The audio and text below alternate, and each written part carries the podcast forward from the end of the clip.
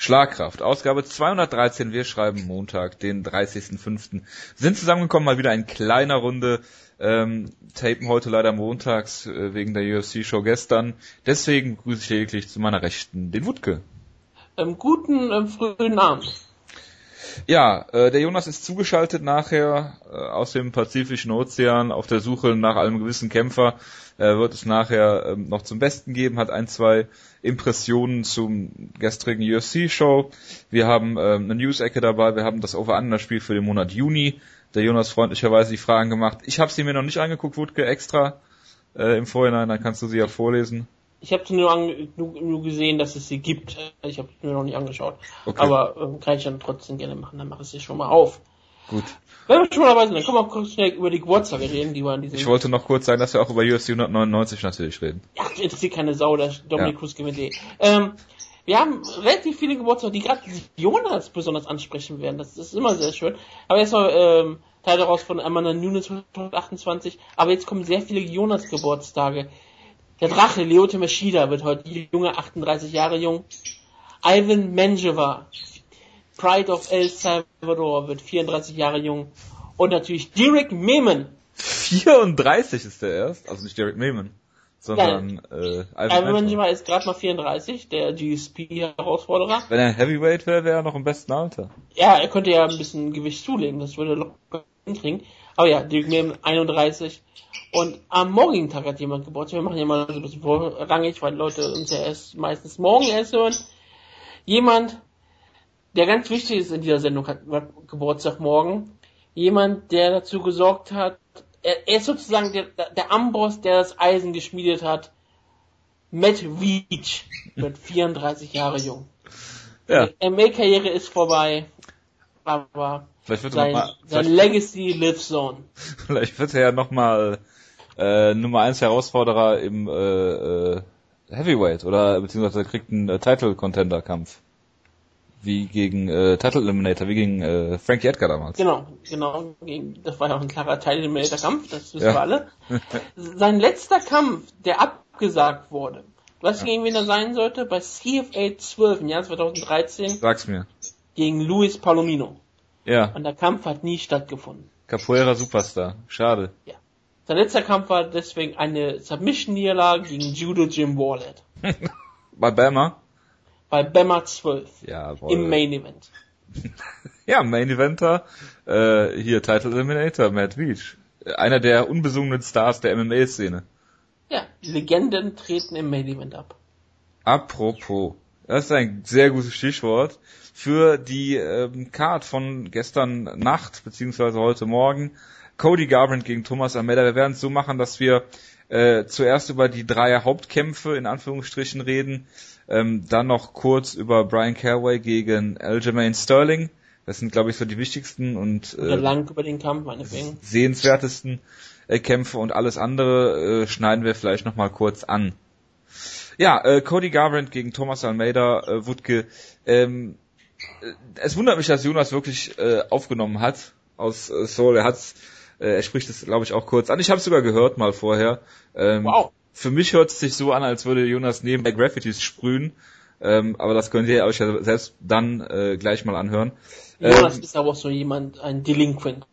Ja, weil, sowas. Genau, weil ich glaube, alle seine Helden äh, sind auch noch ähm, gefallen an diesem Abend und ich glaube, er sprüht jetzt ähm, in Südkorea irgendwie Fuck UFC oder was weiß ich was, Fuck die Hype Train, äh, Graffitis irgendwo rum. Äh, Cody Garbrandt hat äh, gegen Thomas Almeida ähm, verloren und Jonas sagt, äh, Thomas Almeida wurde hier nicht exposed. Ich sage das genaue Gegenteil, ja, er ist exposed worden. Ähm, nicht, nicht, nicht unbedingt, weil ähm, Thomas Almeida hier, hier so ähm, klar deklassiert wurde, was er, was er ja wirklich ist, aber ähm, ich meine, Brad Pickett hat es auch schon gezeigt in, in deren Kampf. Wenn du Thomas Almeida, ich vergleiche das jetzt mal mit äh, Cowboy Cerrone, äh, wenn du ihn in der ersten Runde unter Druck setzt und nicht in seinen Rhythmus kommen lässt, sondern immer ähm, klar auf ihn zurennst, das äh, birgt immer die Gefahr, dass du ausgenockt wirst von einem Counter-Strike. Ähm, aber er, Cody Garbrandt hat das perfekt gemacht. Er hat den Reichweiten-Nachteil gehabt. Er hat nicht mal das gemacht, was wir gedacht haben, dass er ihn zu Boden nimmt und dort halt äh, bearbeitet, sondern er, er, hat die Basics umgesetzt. Er hat dieses Boxen gehabt, womit der äh, Thomas Almeida mehrfach klar getroffen hat.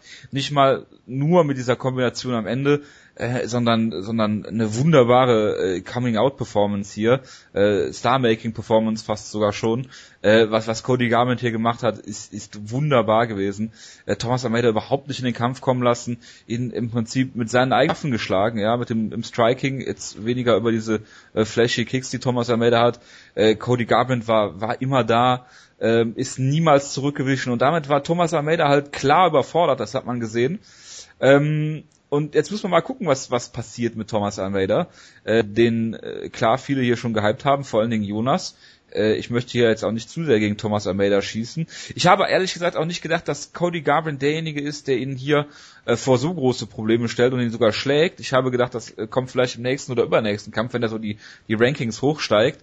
Äh, aber ähm, er hat jetzt dieses, dieses Cam Shooterbox, ich weiß nicht, ob das im Jahr 2016 noch äh, zeitgemäß ist, äh, kann mich aber auch irren, äh, keine Ahnung, ich, ich kann da nicht äh, hinter die Fassade gucken, vielleicht sogar auch zum Glück. Ähm, und, und man weiß, was sie machen, die sparen hart, ähm, die, die setzen auf diesen aggressiven Striking-Stil, aber äh, Thomas Almeida, ich weiß nicht, ob es ein psychisches Problem ist, wir reden ja auch nicht über die Psyche der Kämpfer, deswegen äh, widerstrebt mir das natürlich, darüber zu reden, aber er hat hier ganz klar seine Grenzen aufgezeigt bekommen und jetzt ist halt der Zeitpunkt, wo es halt daran geht, äh, diese Schwächen im defensiven Striking vor allen Dingen, ähm, dann mal anzusprechen und zu gucken, was man daraus machen kann oder dass er halt auch schneller in Gang kommt. Ähm, einige kriegen das Knie raus, andere schaffen vielleicht äh, den, den, den Dreh da, aber ähm, jetzt wird sich halt zeigen, was passiert. Und ähm, ja, Cody Garbrandt, äh, ich weiß nicht, was ich dazu noch großartig sagen soll. Äh, ich bin mehr oder minder sprachlos. Äh, eine, eine wirklich ganz, ganz tolle Performance. Und ähm, wir reden ja gleich noch über Brian Caraway und Aljamain Sterling. Ähm, du könntest hier genau die Paarung machen, Sieger gegen Sieger, Verlierer gegen Verlierer. Du könntest äh, Alpha Male gegen Ex-Alpha Male Kämpfer aufbauen äh, und halt eben die beiden, die beiden Talente, die du halt äh, nicht verheizen wolltest als Sieger jeweils vorher, jetzt haben beide ihre erste Niederlage, ist natürlich immer ein bisschen eine Gefahr dabei, aber das wäre jetzt so den Vorschlag, den ich jetzt für beide hätte.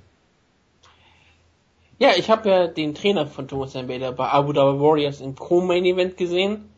Giorgio Macau äh, Patino, wo er gegen Tiger Zanevski verloren hat und immer als Legende des Mixed Martial Arts bezeichnet wurde. Hab ich schon nie gehört.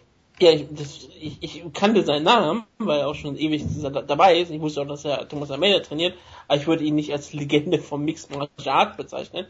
Ich meine, was das, woher du ihn kenn, vielleicht kennen würdest, ist, dass er bei Series vor allem mal gegen Luis Palomino verloren hat. Aber ähm, ich wusste doch, dass er du hast irgendeinen Kampf Luis, Luis Palomino kämpfen, ja. die du dir immer wieder regelmäßig anschaust.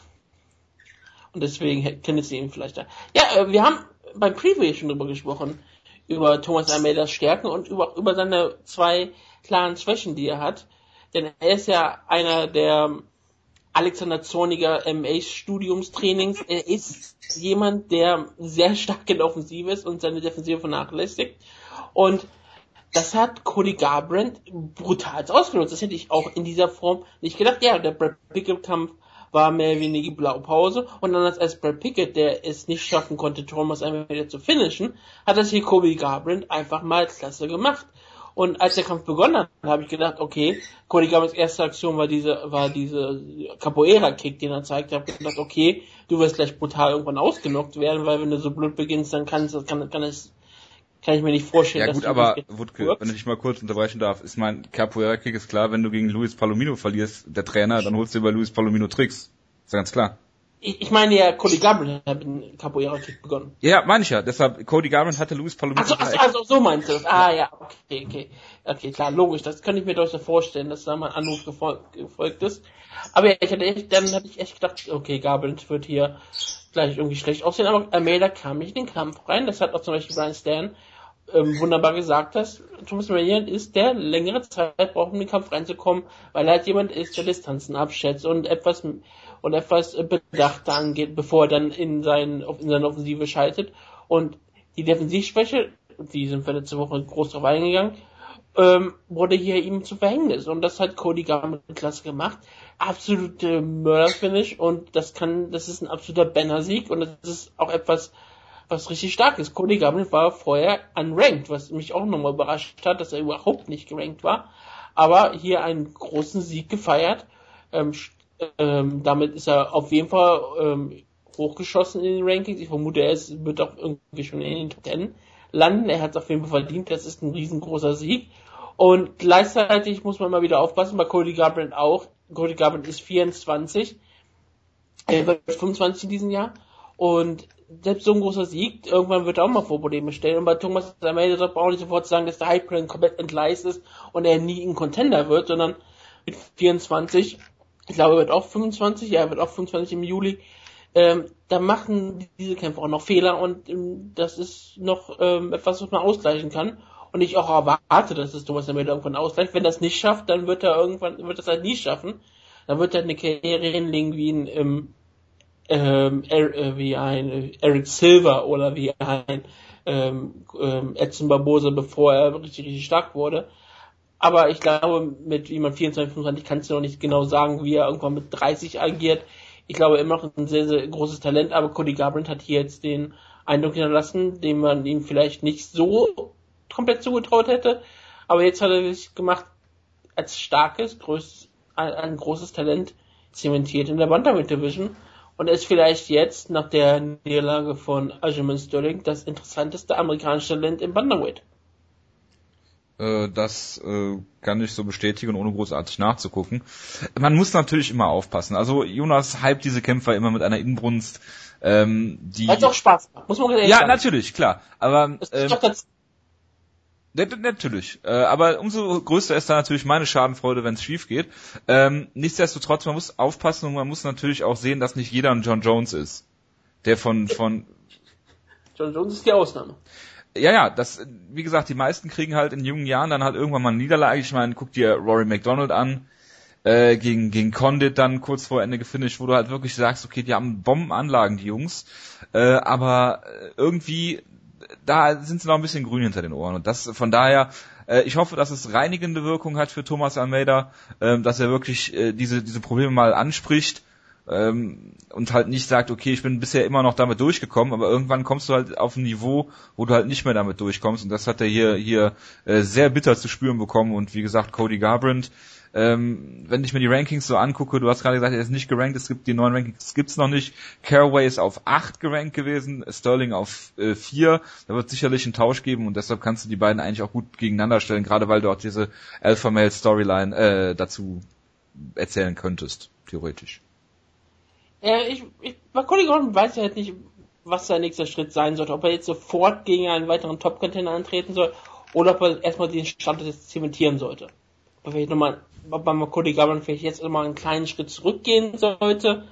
Vielleicht sah, äh, ich weiß nicht, wer so unten da so gerankt ist. Ich könnte mal kurz so nachgucken, was so, äh, was vielleicht so interessant wäre. Aber ich, ich bin mir nicht sicher, ob Cody Garbrandt nicht damit besser bedient wäre, nochmal einen kleinen Schritt zurückzugehen mit seinem Alter, mit dem großen Sieg, dass er das erstmal so ein bisschen ähm, auslebt. Aber ähm, und auch bei ähm, so, äh, bei Sterling sage ich schon, bei ähm, Almeida denke ich auch, dass man ihn jetzt nicht gegen Sterling oder stellen sollte, sondern auch vielleicht sagt, sagt okay, ähm, zum Beispiel Cody Garbrandt, so, so Kämpfe gegen ähm, ähm, Eddie Wineland würde ich sogar fast noch eher lieber nochmal sehen, dass er nochmal wirklich das zementiert, was er hat, oder so ein Kampf gegen Jimmy Rivera, um ihn herauszufordern, aber nicht gerade vor die größten Probleme zu stellen.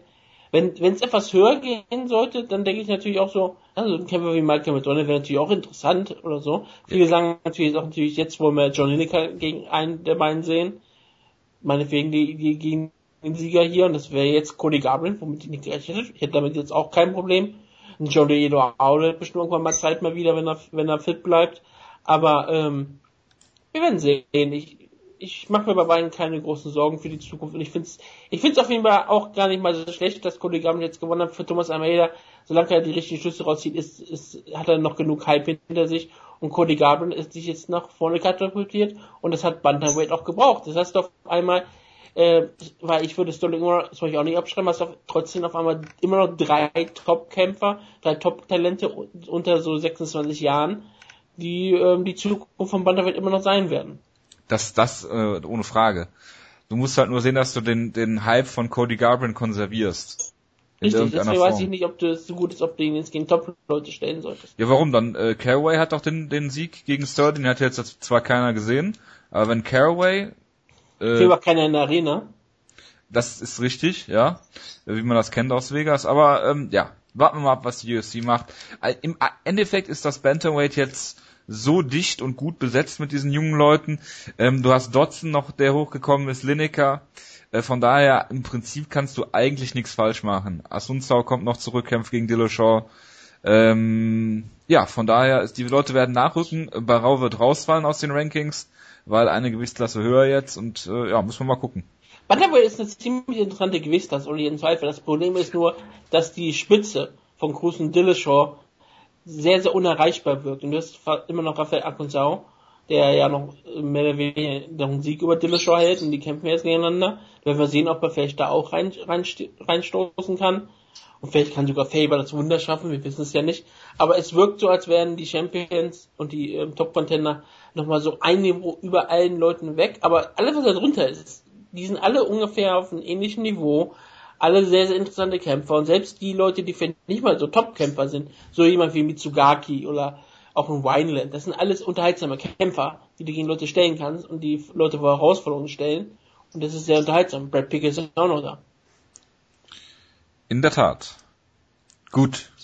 Ich würde sagen, wir schließen den äh, Main Event in dieser okay, Stelle ab. Äh, Entschuldigung, ich hab, fällt mir ein, so ein Kampf, den ich sehen würde, gerade wie so die Rankings schaue. Cody Gabel gegen John Dodson.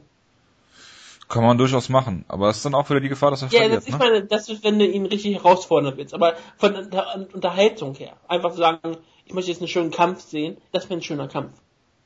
Carey in John Dodson wäre auch interessant. Das äh, in der Tat richtig. Wie gesagt, man kann eigentlich nicht viel falsch machen, wenn man diese ganzen Leute untereinander antreten lässt. Das ist eine sehr komfortable Situation, in der ähm, wenn man Sean Shelby da ist. Vor zwei Jahren war es komplett anders. Ja, das, das geht manchmal relativ schnell äh, in der in der UFC. Ne? Von daher.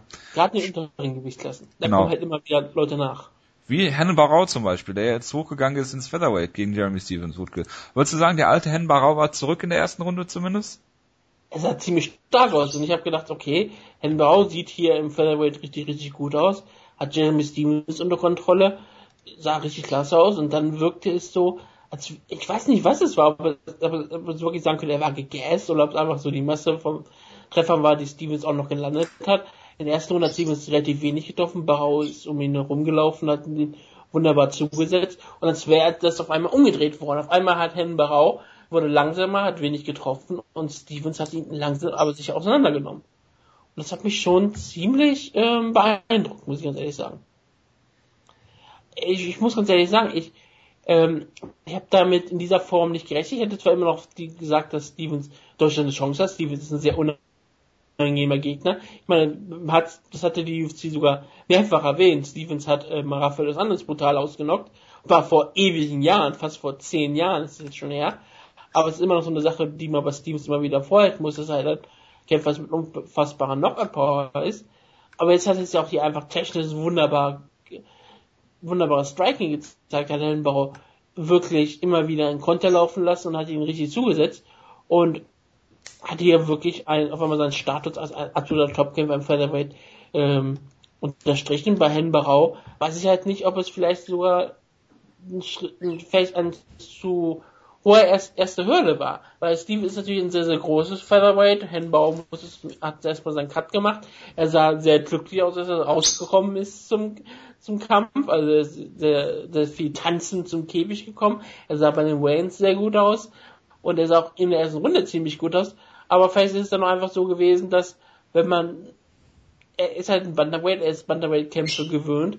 Auf einmal wird er hier mit einer ganz anderen Power erwischt, die ihn vielleicht dann doch sehr überrascht hat und mit dem er erst die erstmal wieder lernen muss zu ähm, kompensieren und dass er vielleicht auch in die Rolle erstmal richtig reinwachsen muss.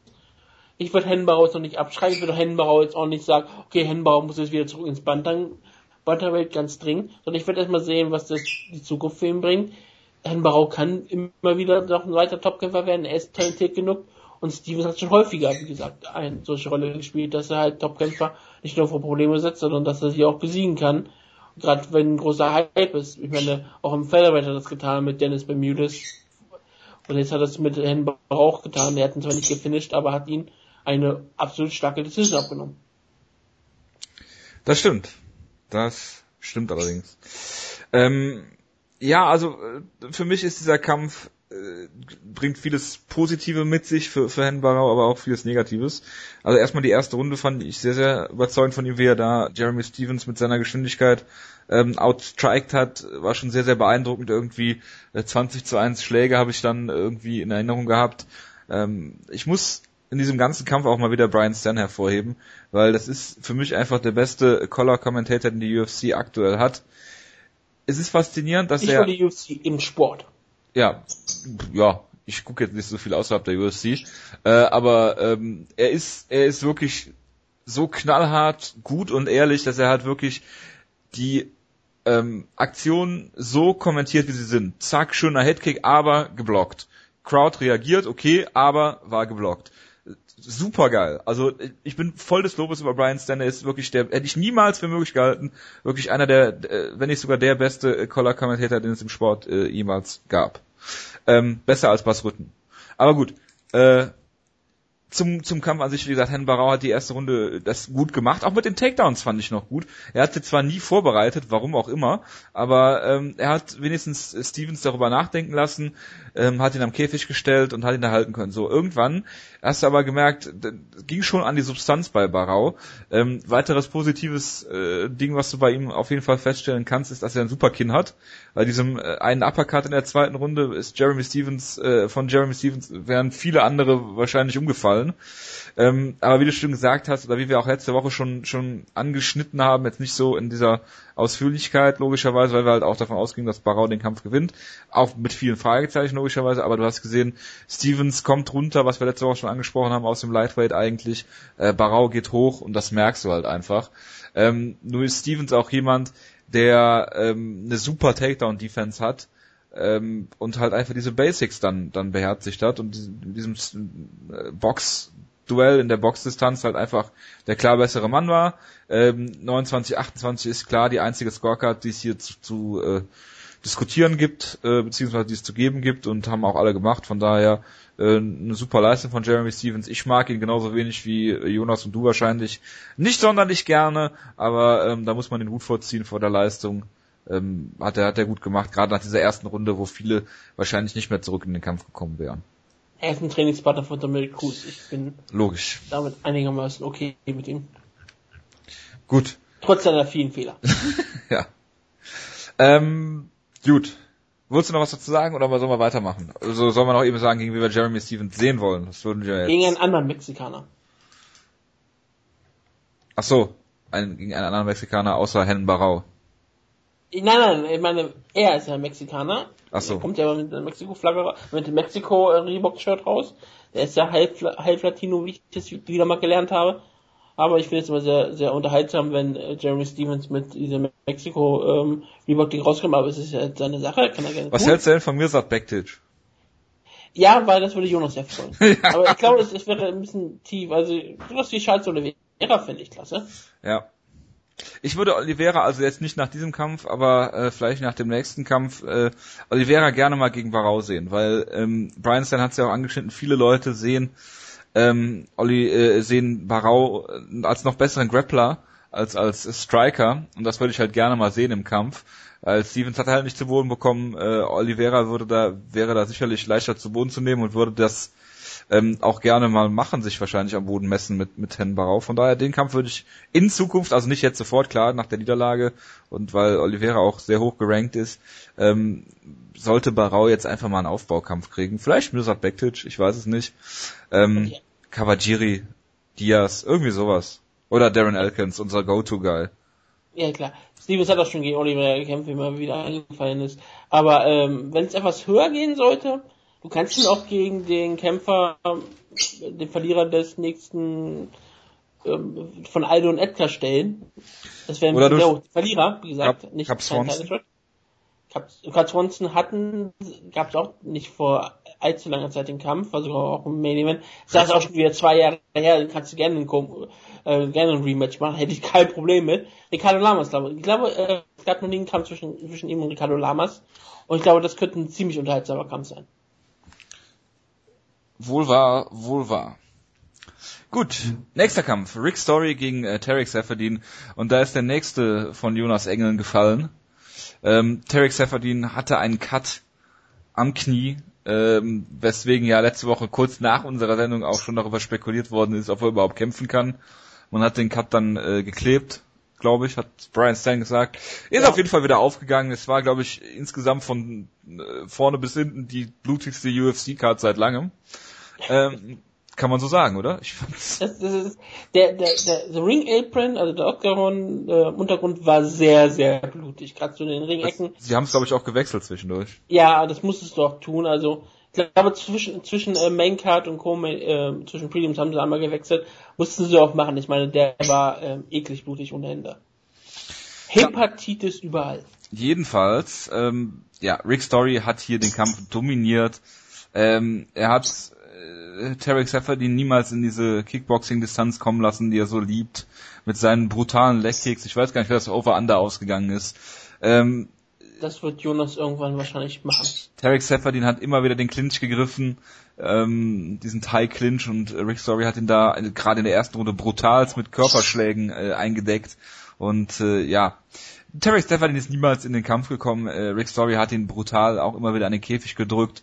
Ähm, klar, das Octagon kontrolliert und hier eine, eine eindeutig klare Decision gewonnen. Ähm, Rick Story ist natürlich jemand, äh, der kann gegen jeden gewinnen, der kann aber auch gegen jeden verlieren. Äh, war auf 11 gerankt vor dem Kampf. Äh, stellen ihn den Sieger von Matt Brown gegen äh, Jake Ellenberger, also Matt Brown wahrscheinlich. Ähm, wäre jetzt so für mich der nächste Schritt. Was die UFC damit macht, weiß ich nicht, aber Rick Story hier mit einer, mit einer guten Leistung den Kampf ekelhaft gemacht, den Kampf dreckig gemacht. Und ja, Tarek Seferdin ist halt, wie gesagt, nicht das, was für das Jonas ihn hält. Ähm, ich will jetzt auch nicht die ganze Zeit hier Jonas bashen, aber wie gesagt, Tarek Seferdin ist ein guter Kämpfer, ist ein ordentlicher Kämpfer, aber er ist halt, er hat keine K.O.-Power, äh, er hat immer wieder diesen Plan A, wenn er nicht funktioniert, spricht der Jonas auch drüber, äh, hat er keinen Plan B, er ist zwar in einem guten Team, aber irgendwie bringt das nicht, nicht ganz zusammen. Ähm, ich habe ne, einen Vorschlag für Tarek Seferdin. Ich würde sagen, er soll es machen wie Roger Whittaker und einfach hochgehen ins Middleweight. Die Division da ist ähm, durchaus äh, nicht so stark besetzt wie Welterweight und mit seinem Skillset könnte er äh, da auf jeden Fall ähm, leichter nach oben kommen als äh, das im äh, als er das im Welterweight könnte. Er ist zwar kein großer, äh, also sehr großer Kämpfer würde ich jetzt nicht sagen, aber ich glaube nicht, dass er so viele äh, Nachteile im Middleweight hätte, als dass er das nicht durch seine ähm, sein äh, Talent oder seine seinen Kampfstil wettmachen könnte. Auf jeden Fall muss er auch ähnlich wie Thomas Almeida nochmal äh, zurück ans Drawing Board. Er ist natürlich immer äh, verletzungsanfällig, wie man jetzt auch hier wieder gesehen hat, äh, vor dem Kampf, im Kampf, wie auch immer. Äh, ein Cut am Knie ist natürlich jetzt ähm, nicht die Welt, aber äh, er muss sehen, dass er dass er es zusammenkriegt. Aber äh, Rick Story hier klar den Kampf gewonnen, dominiert. Ich mag Rick Story auch nicht sonderlich gerne, ähm, aber äh, ja, das hat er hier gut gemacht und äh, ist niemals in irgendwelchen Gefahr gewesen und ja, hat das gemacht, was er machen musste. Ähm, es waren sieben Leg Strikes, die er gezeigt hat. Sieben von sieben sogar. Oder was auch immer. Jetzt, damit ist er, ist es under. Was war ja, was sagen wir, war 15,5. Und auch under bei Finishes auf der Main Card. Es gab ja nur ein Finish auf der Main Card. Und damit haben wir dann noch Over-Under aufgelöst. Ich werde dann gleich mal, wenn du nochmal über, äh, später mit dem Kampf über Sterling redest, werde ich dir auch die Punkte mal kurz machen. Mach das. Ähm, Victor hatte hier wirklich einen wunderbaren Kampf gewrestelt. Also das ist schon, das ist ein bisschen übertrieben formuliert, aber er ist wirklich ein Bulldog. Das hat man jetzt häufiger gehört, die, die, die Bezeichnung, wie, er kämpft wie eine Bulldogge. Und das ist eigentlich wunderbar. Er macht daraus einen Hundekampf. Und Seferdin hat es auch immer wieder erlaubt. Seferdin hat teilweise gedacht, er ist Matt Brown. Und hat gesagt, meine große Stärke ist der, ist der Clinch. Ich gehe jetzt in den Clinch mit Rick Story und versuche dort den Kampf auch häufig zu gewinnen. Und das war keine gute Sache. Er, er wirkte teilweise sehr, sehr ähm, okay damit, dass Rick Story ihn in den Käfig drückt und dass er halt von dort versucht, ein bisschen Offensive zu gestalten. Und das funktioniert aber nicht. Rick Story nimmt den da auseinander. Und klar, sobald es in die Kickbox-Distanz geht, sah man auch, dass Rick Story ähm, durchaus manchmal Probleme hat. Er hat sehr viele Headkicks gefressen, die er immer wieder gut ab. Er hat viele hat er davon abgewehrt, aber manche hat er auch genau gefressen. Er hat sehr, sehr viele harte Legkicks genommen, wie gesagt sieben, und man hat gesehen, wie das auch ihm zugesetzt hat an seinem Bein. Aber er ist da durchgekämpft und hat Seferdin immer wieder vor Probleme gesetzt, ihn immer wieder vor Kontrolle gemacht. Und ich hatte zwar auf Seferdin getippt und ich, ich mag Seferdin auch immer auch sehr gerne als Kämpfer, aber Rick Story ist auch wirklich so ein, einer dieser unangenehmsten Gegner, die du in der Welterweight Division haben kannst. Und ihm gegen den Sieger von Matt Brown und Jack Amberger zu stellen, halte ich für eine gute Sache. Rick Story gegen Matt Brown wäre ein interessanter Kampf. Gerade weil ich erwarten würde, dass Matt Brown auch den Clinch suchen würde gegen Rick Story, nur dass er Rick Story dort brutal ausnocken würde. Ich habe mal eine Frage. Ja. Bezüglich des Over-Under-Spiels. Ja. Zählen denn jetzt nur die Leg Strikes von Tarek Seferdin oder die insgesamt? Weil insgesamt waren es 20. Ach, von beiden steht hier. Ja. Ich hab, ich war ernsthaft äh, überzeugt, dass Jonas nur die von Seferdin haben wollte. Das war ich beim letzten Mal auch. Und da hat Steht auch von das, beiden da. Ja, dann ist es over. Das hast recht. Danke, Das- dass es dir aufgefallen ist. Das Ja. hast du dir selber um Punkte gebracht, aber das ist dein Sportsgeist. ich bin einfach fair. Und das treibt meinen Hass gegenüber äh, Tarek Seferdin noch mehr in die Höhe, obwohl es eigentlich immer seine Gegner sind, die dieses letzte Mal schon Roy McDonald das äh, fast da zum Überlaufen bringen. Ist mir aber auch egal. Ich kann damit leben, solange Tarek Seferdin verliert. Und ich merke gerade, wir haben manchmal häufig bei vielen Dingen noch nicht die Punkte ausgewertet. Würdest du ähm, auch. Seferdin lieber im Middleweight sehen?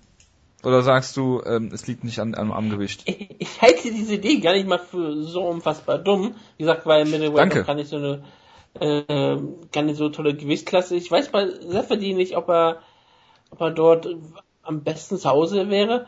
Aber ich halte es für gar nicht mal so eine dumme Idee, gerade weil Middleweight ja ein sehr, sehr großes Profil hat und er würde natürlich als Volume Striker da perfekt reinpassen. Also ich glaube, dass er Middleweight mehr Siege feiern würde, aber ich glaube, dass er im Welterweight, glaube in seiner natürlichen Gewichtsklasse zu Hause ist. Wenn das Sinn ergibt? Ich glaube, im Middleweight wäre er erfolgreicher, aber im Welterweight ist er eher zu Hause. Äh, das kann gut gut sein, ja. Weil Middleweight ist nicht so gut. Ich glaube, äh, viele äh, hätten damit eher sein, hätten eher Probleme mit Tarek Seferdin als im Welterweight. Genau.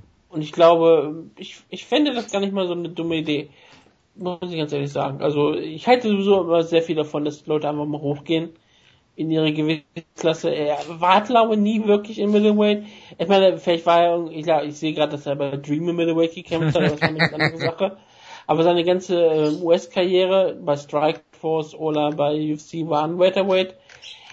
Er ist jetzt, das große Problem ist, er ist nicht sonderlich groß, er ist genauso groß wie ich, er ist 1,78, er hat keine besonders große Reichweite und das sind halt Nachteile, die im Middleweight durchaus eine Rolle spielen, gerade wenn du später gegen Top Topkämpfer siehst, wie, wie Rockwood oder so, da hätte er dann einfach so viele körperliche Nachteile, dass er überhaupt gar keine Chance hätte. Und da gibt's auch beim Middleweight immer so, so einige Leute. Deswegen sage ich, von seinem körperlichen her ist er halt ein Welterweight, aber er könnte im Middleweight durchaus erfolgreich sein. Ohne jeden Zweifel. Ja. Er ist so Man groß. sieht an John Dodds. John Dodds hat sich auch entschieden. Er ist eigentlich ganz klar ein Flyweight, aber geht jetzt so ins Bantamweight, weil, warum nicht? Er ist halt so groß wie Mark Hunt. Ja, Also aber man äh, Tarek Seferdin, nicht. Äh, ich weiß, aber man kann das wirklich die, auch wieder mal die Ausnahme und nicht die Norm. Das ist äh, in der Tat. Es gibt Äh, immer aus. richtig. Auch Pat Barry war, ist, war sehr klein. Ja, ja. Wenn Nein, du aber Robert- Fame Rob- hast und einen Körperbau kannst du es halt machen. Aber ähm, das ist halt die Ausnahme, nicht die Regel. Robert Whittaker ist äh, etwas größer, aber hat eine, eine größere Reichweite. Deswegen, Seferdin mag die Kämpfe eigentlich lang machen. Whittaker hat die Knockout-Power und ähm, die ist ein Williams-Striker. Aber klar, das sind die meisten im Middleweight, deswegen wird das gar nicht mal so sehr passen. Gut. Ähm, machen wir weiter, wie schon eben äh, besprochen, mit Brian Caraway gegen äh, Aljamain Sterling. Äh, ich muss kurz noch von dieser Woche erzählen. Ähm, die UFC hatte auf Twitter ein Segment mit äh, Sterling, wo es darum geht, dass man Aljamain Sterling Frage stellen sollte. Ich fand es ganz lustig, ihn mal da, danach zu fragen, ob äh, Gian Villanti wirklich die besten Bauchmuskeln im Team Sarah Longo hat. Er hat darauf geantwortet, per Video, äh, weil manche Fragen haben wir per Video beantwortet vom UFC-Account. Es war unser erfolgreichster Tweet mit, ich glaube, 50 Favorisierungen und Retweets und was auch immer. Äh, das hat mich ein bisschen stolz gemacht, aber ähm, er reizt sich Gerade der Retweet von der UFC-Seite meinst du, ne? Sie haben es einfach auf der UFC-Seite gepostet. Ja, mein ja, das ist schon. Ja, also diese, dieses 30-sekündige Video, wo er darüber redet, dass äh, Gian Villanti ähm, ohne T-Shirt in Bars, Clubs äh, zum Doktor geht. Also hört zumindest so an, als ob er schon äh, obenrum äh, unbekleidet zum Doktor geht. Also so nach dem Motto, bitte einmal obenrum freimachen, dann fällt bei Gian Villanti. Äh, er äh, Alpha Male New York. ja, auf jeden Fall. Äh, ja, es war ganz lustig, es hat mich gefreut. Der Kampf äh, war dann weniger erfreulich. Ähm, er hat die erste Runde klar ähm, für sich entschieden. Es wurde viel über 10-8 Runden diskutiert. Ich muss sagen, ich hätte, ich hätte sie auch 10-8 gescored, logischerweise, weil ich auch Aljamain Sterling äh, Homie bin. Ähm, allerdings äh, bei, man muss ehrlich sein, unter äh, Sukoju gegen Jimmo Regeln, ich hätte es 10 8,5 äh, gescored, womit äh, Brian Caraway dann den Kampf gewonnen hätte mit seinen zwei 10 9 Runden. Ähm, ja, Sterling äh, hat der Jonas mir eigentlich auch schon vorweggenommen, auch wenn ihr es nach mir erst hört, äh, äh, nach dem, was ich hier erzähle, erst hört. Ähm, er hat das Striking von Sterling so ein bisschen mit Phil Davis verglichen und das, das trifft eigentlich den Nagel auf den Kopf. Er zeigt diese komischen Kicks, die nie im Leben treffen, lässt den Gegner natürlich zurückweichen, ein bisschen nachdenken, aber die kosten auch viel Kraft und bringen im Endeffekt gar nichts. Ähm, dann hat er einen, äh, einen, Takedown versucht, ohne jegliche Vorbereitung, äh, hat den aber dann, äh, also es wurde nicht offiziell als Takedown gewertet, er hat den dann aber bekommen, äh, weil er dann diesen äh, am, am Käfig Brian Caraway so vom Rücken aus zu Boden gezogen hat. Diese Takedowns finde ich eigentlich immer sehr schön so eingehakt, hässlich, Damien Meyer-Style vielleicht so ein bisschen. Ähm, und hatte dann Back Control und sah nicht schlecht aus. Er, er, also was, was man Aljamain Sterling sagen muss, er ist äh, jetzt kein so brutaler Finisher am Boden wie zum Beispiel äh, Chris Whiteman. Er hat nicht diese brutalen Chokes oder oder wenn er dich da an dieser Stelle hat, dann dann finisht er dich nicht sofort. Aber er ist unfassbar flexibel, wie er das Body Triangle immer wieder ähm, hin und her äh, geswitcht hat. Das war sehr, sehr beeindruckend. Er hatte ihn dann irgendwann in äh, auch am Rücken in so einer komischen, ich würde es vielleicht ähm, der Full Nelson hat hat äh, Brian Stan genannt, kann man so nennen, oder vielleicht Reverse äh, Can Opener oder sowas, sah auch sehr unangenehm aus. Ähm, ob er jetzt kurz vorm Finish war, generell in der ersten Runde, weiß ich nicht. Es war auf jeden Fall eine sehr dominante Runde. Ähm, ich habe mit 10-9 kein Problem, 10-8 konnte ich auch nachvollziehen. Wie gesagt, ich bin da vielleicht ein bisschen voreingenommen. Ähm, dennoch hat das Aljamain Sterling hier äh, perfekt gemacht. Und in der zweiten und in der dritten Runde hat sich das dann alles umgekehrt und da hast du halt gesehen, ähm, das ist der Unterschied zwischen, zwischen einem jungen, heranwachsenden Kämpfer und vielleicht einem fertigen Kämpfer wie Brian Caraway. Äh, den muss man nicht mögen, tue ich unter, unter anderem auch nicht, aber man muss einfach ähm, Anerkennung für diese Leistung hier äh, haben. Er hat dann äh, die Takedowns selbst initiieren können, Brian Caraway. Äh, Aljamain Sterling hatte nichts mehr ähm, dem entgegenzusetzen. Äh, Sterling hat dann nur so ein komisches äh, Re Reverse ähm, Triangle so Tobi Imada mäßig versucht, einmal in der zweiten Runde, in der dritten Runde einfach eine, eine Guillotine, wo du halt wusstest, okay, wenn er jetzt hier Brian Caraway mit einer mit einer Guillotine findet, das kann eigentlich im Leben nicht funktionieren. Er hat das äh, gut gemacht, äh, Brian Caraway hat ein aufstrebendes junges Talent, also Nummer 4 gerankt, war vor dem Kampf im, im äh, Bantamweight, hat Brian Caraway hier alles gemacht und das ist natürlich blöd für, für Sterling, der diesen Kampf die ganze Zeit gefordert hat, aber ein bisschen Trash Talk betrieben hat ähm, ja, und äh, da ein bisschen Publicity vielleicht bekommen hat. Gut, der Kampf war jetzt auf Fight Pass, hat in der Halle niemand gesehen und auf Fight Pass vielleicht auch nicht so viel wie auf Fox Sports One, äh, gelinde gesagt. Und äh, ja, Caraway hat das gut gemacht, hat seinen Ring durchgebracht, seinen Gameplan. Er hat äh, die zweite und dritte Runde klar dominiert. Ähm, und äh, hier äh, für mich klar die Decision gewonnen, wie man die äh, äh, 29, 28 geben kann. Ja, vielleicht kannst du die letzte Runde Sterling geben, aber äh, eigentlich nicht. Also ähm, für mich äh, 29, 28 Caraway hier auch. Und da muss man mal gucken, was, wie gesagt, was mit, mit Sterling passiert. Ich glaube nicht, dass er entlassen wird, äh, auch wenn mich das nicht wundern würde, ehrlich gesagt, nach diesem, ähm, ja, ich will es nicht Vertragsdisput nennen, aber es war doch, er hat das schon sehr publik gemacht, was er von der UFC und zu gewissen Dingen hält und äh, Bezahlung und so weiter. Von daher, es war in äh, Nevada, deswegen werden wir jetzt mal, ähm, ich bin mal gespannt, was, was so äh, beim Gehalt da rauskommt oder was bei den bei den äh, Kampfbörsen ohne jegliche äh, andere Geschichten da da ähm, rauskommt, aber wie gesagt, äh, Caraway hier der klare Sieger. Äh, Extreme Couture Never Die natürlich. Äh, Misha Tate hat sich darüber aufgeregt, dass äh, Sterling ja sich despektierlich gegenüber Frauen geäußert hat, als er ein Bild von vielen UFC-Frauen gepostet hat, unter anderem auch Brian Caraway, wo ich mir denke, okay, dein Freund hat äh, Ronda Rousey zum Kampf herausgefordert, Pff, scheiß was drauf. Aber äh, gut, wie gesagt, ich mag sie beide nicht besonders, aber äh, hier äh, klarer Sieg für Brian Caraway. Er ist ein sympathischer Unsympath. Nein, er ist Ach, ein unsympathischer Unsympath. Ein unsympathischer Unsympath, ist auch sehr schön. Ähm, ja, für Sterling mache ich mir keine Sorgen eigentlich. Ähm, die ganzen Sorgen, die man vielleicht hätte haben können, sind dadurch aufgeweicht gewesen, indem sie die, die UFC ihn sehr stark promotet hat für diese Sache. Allein, wie gesagt, das Ask Me Anything, was, wo du ja auch mit teilgenommen hast, wie du gesagt hast. Ask Eljo. Das ist, das ist schon ähm, eine relativ starke Sache. Ich meine, das ist, das, das sowas macht die UFC halt gerne mit ihren Kämpfern, die diese, diese mögen, die sie promoten wollen. Und ich glaube, Sterling ist dem wieder, ähm, ähm, sie haben ihnen relativ klar die Grenzen aufgezeigt und jetzt ist, zeigt die UFC auch, wenn du, wenn du Fehler machst, aber du tust Buße, dann ist alles in Ordnung, dann, dann nehmen wir dich auch wieder auf. Und ähm, klar, die haben sich auch ganz klar gehofft, dass Sterling diesen Kampf gewinnt, aber ein junger Kämpfer, der aufsteht, ich meine, er ist mit 26 langsam auf kommt er langsam in seine beste Phase, aber kämpfte gegen jemanden, der in seiner besten Phase ist, und Brian Caraway, der schon immer wieder zeigte, dass ein unfassbar gefährlicher Kämpfer ist, ein ziemlich guter Kämpfer. Du hast den Kampf schon sehr gut auseinandergenommen, deswegen werde ich jetzt nicht nochmal wiederholen, aber Brian Caraway hat hier wirklich seinen Status als einer der besten Kämpfer in der Bantamweight Division zementiert, wird damit richtig weit hochsteigen. Ist für wieder viele Leute mögen ihn nicht, das ist auch aus teilweise guten Gründen und ähm, er ist aber ein Top-Kämpfer, daran macht, da kann man nicht dran rütteln und ist jemand, wo man sagen kann, er ist einen großen Sieg entfernt, wirklich vom Teil schon. Sterling ist schon ziemlich nah an einem ziemlich großen Sieg. Ich meine, er war Nummer 4 gerankt und hatte so viel Hype hinter sich, dass es völlig in Ordnung ist.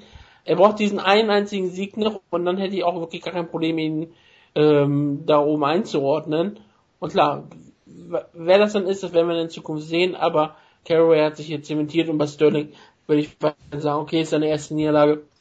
Viele Top-Contender in der UFC haben irgendwelche dummen Niederlagen seiner Karriere und Brian Caraway ist halt ein wirklicher Roadblock. Das ist keine Schande, das ist etwas, was, womit kann man leben. Zieht er die richtigen Schlüsse raus, dann wird er ein besserer Kämpfer nach dieser Niederlage werden. Das war sein erster richtig großer Kampf. Der hatte, er ist halt daran gescheitert. Aber das sind schon ganz andere. Ich mache mir keine Sorgen bei Edgerman Sterling. Ja, vor allen Dingen, weil die erste Runde ja wirklich gut war von ihm. Ja, ja. Und ich halte auch, ähm, ich halte auch ganz klar äh, bei mir, es war eine ganz klare 29, 28 bei, bei den ganz normalen Rankings, äh, bei den, äh, bei den ganz normalen Punkte. Äh, ja, und äh, du merkst halt, äh, Wutke, Extreme Couture gegen Mike Pyle Grappling ist halt kein Kraut gewachsen. Außer du hast Außer-. Genau, richtig. Ja. Gott, wir müssen zu die Hamburg fahren und in andere Lowski nur über Mike Pyle fahren. Ich bin ja leider in Amerika. Ja, nur leid. Da muss, äh, muss jemand anders die Kohlen aus dem Feuer holen. Schade. Ja. Jonas mag das schon. Ja, kannst ja auch mit äh, äh, Josh Barnett dann äh, gut über japanisches äh, Pro Wrestling reden. Wir könnten Strigger dahin schicken. Strigger hat der, Jonas hat den Strigger schon gesagt, er sollte, äh, Power Wrestling sollte ihn anfragen, dass er halt von der Power Wrestling hinfahren darf. Der Strigger, Willen. damit er Barnett reden kann. Das, Also das der bin Name ich ja ist du. ein großer Wrestler und auch Wrestling-Kommentator. Das, das, das ergibt Sinn. Hat ja, glaube ich, auch von der UFC die Freigabe dafür bekommen, ne? Yep. Hat er. Gut, aber da kommen wir gleich noch zu. Ähm, was muss man vom Rest der Karte noch besprechen? Also Kamosi gegen Miranda war ein ziemlicher Stinker, habe ich so, ich habe ihn so durchgespult. Äh, Larkin hat gewonnen gegen Masvidal. Wieder so eine Decision, wo man sagte, äh, Masvidal hätte den Kampf auch gewinnen können. Ist wieder so eine Split Decision für Masvidal. Ist halt der Klassiker von ihm, ne? Ja. Joshua Bergman hat gekämpft. Er wurde auch ganze Zeit Joshua genannt. Zu Recht, außer vom äh, äh, vom Ref, glaube ich, hat äh, Paul Felder in der ersten Runde klar outstriked, was ich sehr Ja. hervorragend fand und dann hat Felder in den Kampf gefunden, hat Takedowns gezeigt, die nicht durchgekommen. Ja, also es war ein typischer Paul Felder Kampf. Ich weiß nicht, was Jonas an Paul Felder liebt, außer dass er ihre ist. Anders was du, der das liebt. Ich weiß es auch nicht. Also es ist mir äh, nicht klar. Auf jeden Fall, das, was ich so gesehen habe, auch mit Durchspulen, war die Maincard durchaus unterhaltsam und das, was sie von den Namen verspricht, weil so eine Fox Sports One Show äh, kann man sich eigentlich wirklich nicht beklagen darüber. Cyril gegen Jessica Guy war ein absolut schrecklicher Kampf, muss man ganz klar sagen. Cyril hat danach ähm, langsam und leise und äh, netten Title-Shot gefordert. Ich habe gesagt, bitte nicht. Du wirst auch keinen bekommen mit so einer Leistung. Jessica Ai war absolut schrecklich, hat überhaupt nichts gezeigt. Sie wirklich ganze Angst gehabt zu striken, weil sie dachte, jedes Mal, wenn sie striken, nimmt Sarah sich zu Boden. Und ich glaube, dass damit Jessica Ai auch aus der UFC raus. Sie ist die erste weibliche Kämpferin unter UFC, die vier Niederlagen hat. Ähm, was sie vielleicht retten könnte, ist ja, dass sie äh, mit Stipe Miosic trainiert, dass sie eine Cleveland-Kämpferin ist und dass die UFC bald nach Cleveland geht. Dann könnte es sein, dass man ihr nochmal eine Chance gibt. Sonst. Das wäre aber sehr wohlwollend. Ja, sie könnte auch so eine Kämpferin sein, die bei Invicta landet und wieder zur UFC zurückkommt. Ich glaube gar nicht mal, dass die UFC sie eigentlich so sehr hasst, gerade weil sie theoretisch eigentlich eine unterhaltsame Kämpferin sein kann. Aber hier hat sie eine äh, abzuschreckliche Leistung abgeliefert und McMahon hat einfach das gemacht, was sie machen musste. Elmer Trujillo hat äh, gewonnen, das hat Jonas sehr gefreut. Er hat danach eine, große Promo gehalten. Love is the movement, go vegan, punch your girlfriend. Also alles, was Elmer Trujillo mag, hat er dann nach dem Kampf groß gefeiert. Jake Collier ist für mich die Zukunft des Schwergewichts. Leider tritt er im Middleweight an. Das ist doch genau das Gleiche, oder? Ja, es ist wirklich gleich. Beide waren noch ziemlich groß. Das habe ich wirklich erst gedacht. Als die beiden raus und ich hatte nur so das gesehen und gedacht, oh, noch ein Schwergewichtskampf? Ich wusste gar nicht, dass es noch ein Schwergewichtskampf gibt. Bis mir aufgefallen ist, oh, das sind Middleweights. Aber das ist, das wird ja jetzt zum Glück glücklicherweise bei der UFC mal eingeblendet. Das ist damit sehr einfach. Das, das ist kein besonders guter Kampf gewesen. Also Uda hat ihn einmal mit einem wunderbaren Muay sofort die Nase zerbrochen, wo Collier sich sofort zur Nase gefasst hat und versucht die wieder zu richten, was eine sehr schöne Sache war. Aber das kann man sich gerne anschauen, wenn man Fight Passes hat.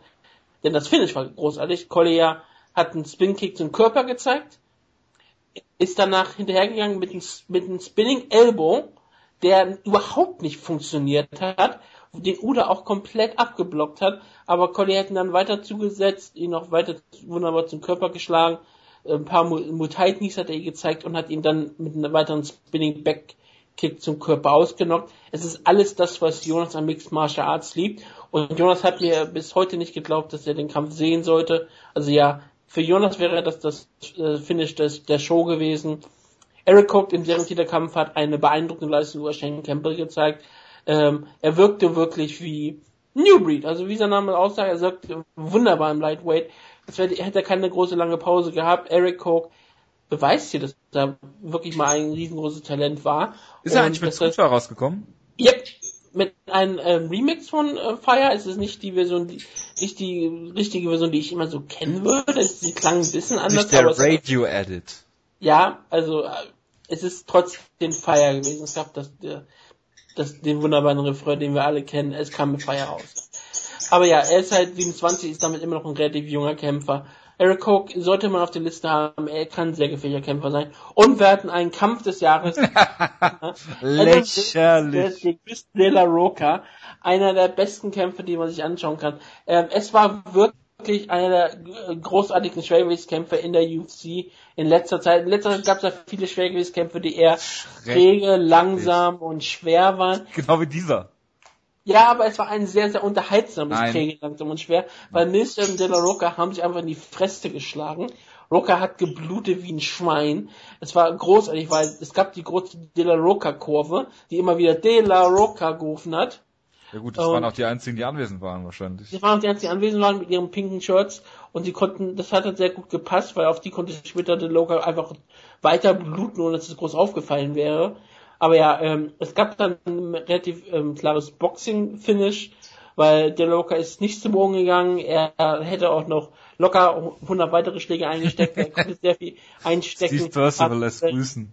Ja, der Ringrichter ist dann einfach dazwischen gegangen. Das war ähm, Chris, ähm, Chris Tognoni, der kleine Brock Lesnar.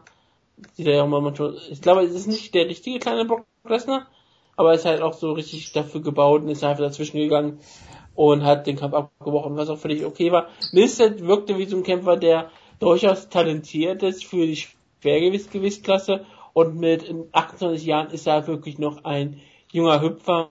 Ich würde ihn mal auf der Liste behalten für Kämpfer, die in der Schwergewichtsklasse vielleicht langsam sicher aufsteigen werden. Ähm, hätte den, ähm, behaltet den mal im Hintergrund. Ähm, Adam Mister kann jemand werden in Schwergewicht, einfach weil es verdammt nochmal Schwergewicht ist. Nicht, weil er ein wirklich guter Kämpfer ist. Wer? Adam Milstead. Ich bin mir sicher, dass es äh, nicht er nicht ist, aber gut. Kein Problem. Was? Ja, es, ich bin mir sicher, dass er nicht aufsteigen wird, auch weil es äh, auch im Heavyweight nicht. Ist ein, Achso, so, so du es sind beides ziemlich schreckliche Kämpfer. Ja, aber es ist schwer. Und dieser Kampf war auch schrecklich. Also kommt Nein. nicht auf die Idee, euch den anzugucken. Jetzt war ein schrecklicher. ich es werde ist- mal hoffentlich nominieren, wenn ich mich erinnere, als Kampfrichter. Diese Zeit spart euch bitte. Bitte keine es Hass-E-Mails. es ist richtig guter investierte Zeit. Gut, schließen wir diese Karte ab und äh, ja, das ist jetzt die Stelle, an der ich an den Jonas abgebe. Äh, ja, er ist unterwegs, er würde ich das kurz erzählen, wo er sich gerade rumtreibt, was er so hält von dieser Karte. Ähm, Jonas, bitte. So, hallo zusammen mal wieder. Ähm, Ich habe gerade erst den Jungs gesagt, dass ich keinen Bock habe, was aufzunehmen, aber das halte ich natürlich nicht durch. Ich weiß ja, ich kann unsere ganzen zahllosen Hörerinnen und Hörer nicht so enttäuschen, jetzt einfach kein Update zu geben. Und es ist ein kleiner Road Report. Ich stehe gerade in einem Hinterhof, äh, weil ich äh, meine Airbnb-Gastgeberin nicht äh, aufwecken möchte. Denn ich bin auf Reisen. Ja, ich habe mir gedacht, Tim Kennedy hat eine Show, wo er Hitler sucht. Ich mache auch was. Ich gehe auch raus in die Welt. Ich suche Hongman Choi den vielleicht berühmtesten Sohn von Jeju, ich weiß es nicht genau. Also Hongman Choi kommt auf jeden Fall aus dieser äh, ziemlich bekannten koreanischen Insel Jeju, die sehr beliebt ist bei Touristen auch. Deshalb dachte ich mir, ah, bin ich schon mal hier, nehme ich mal mit.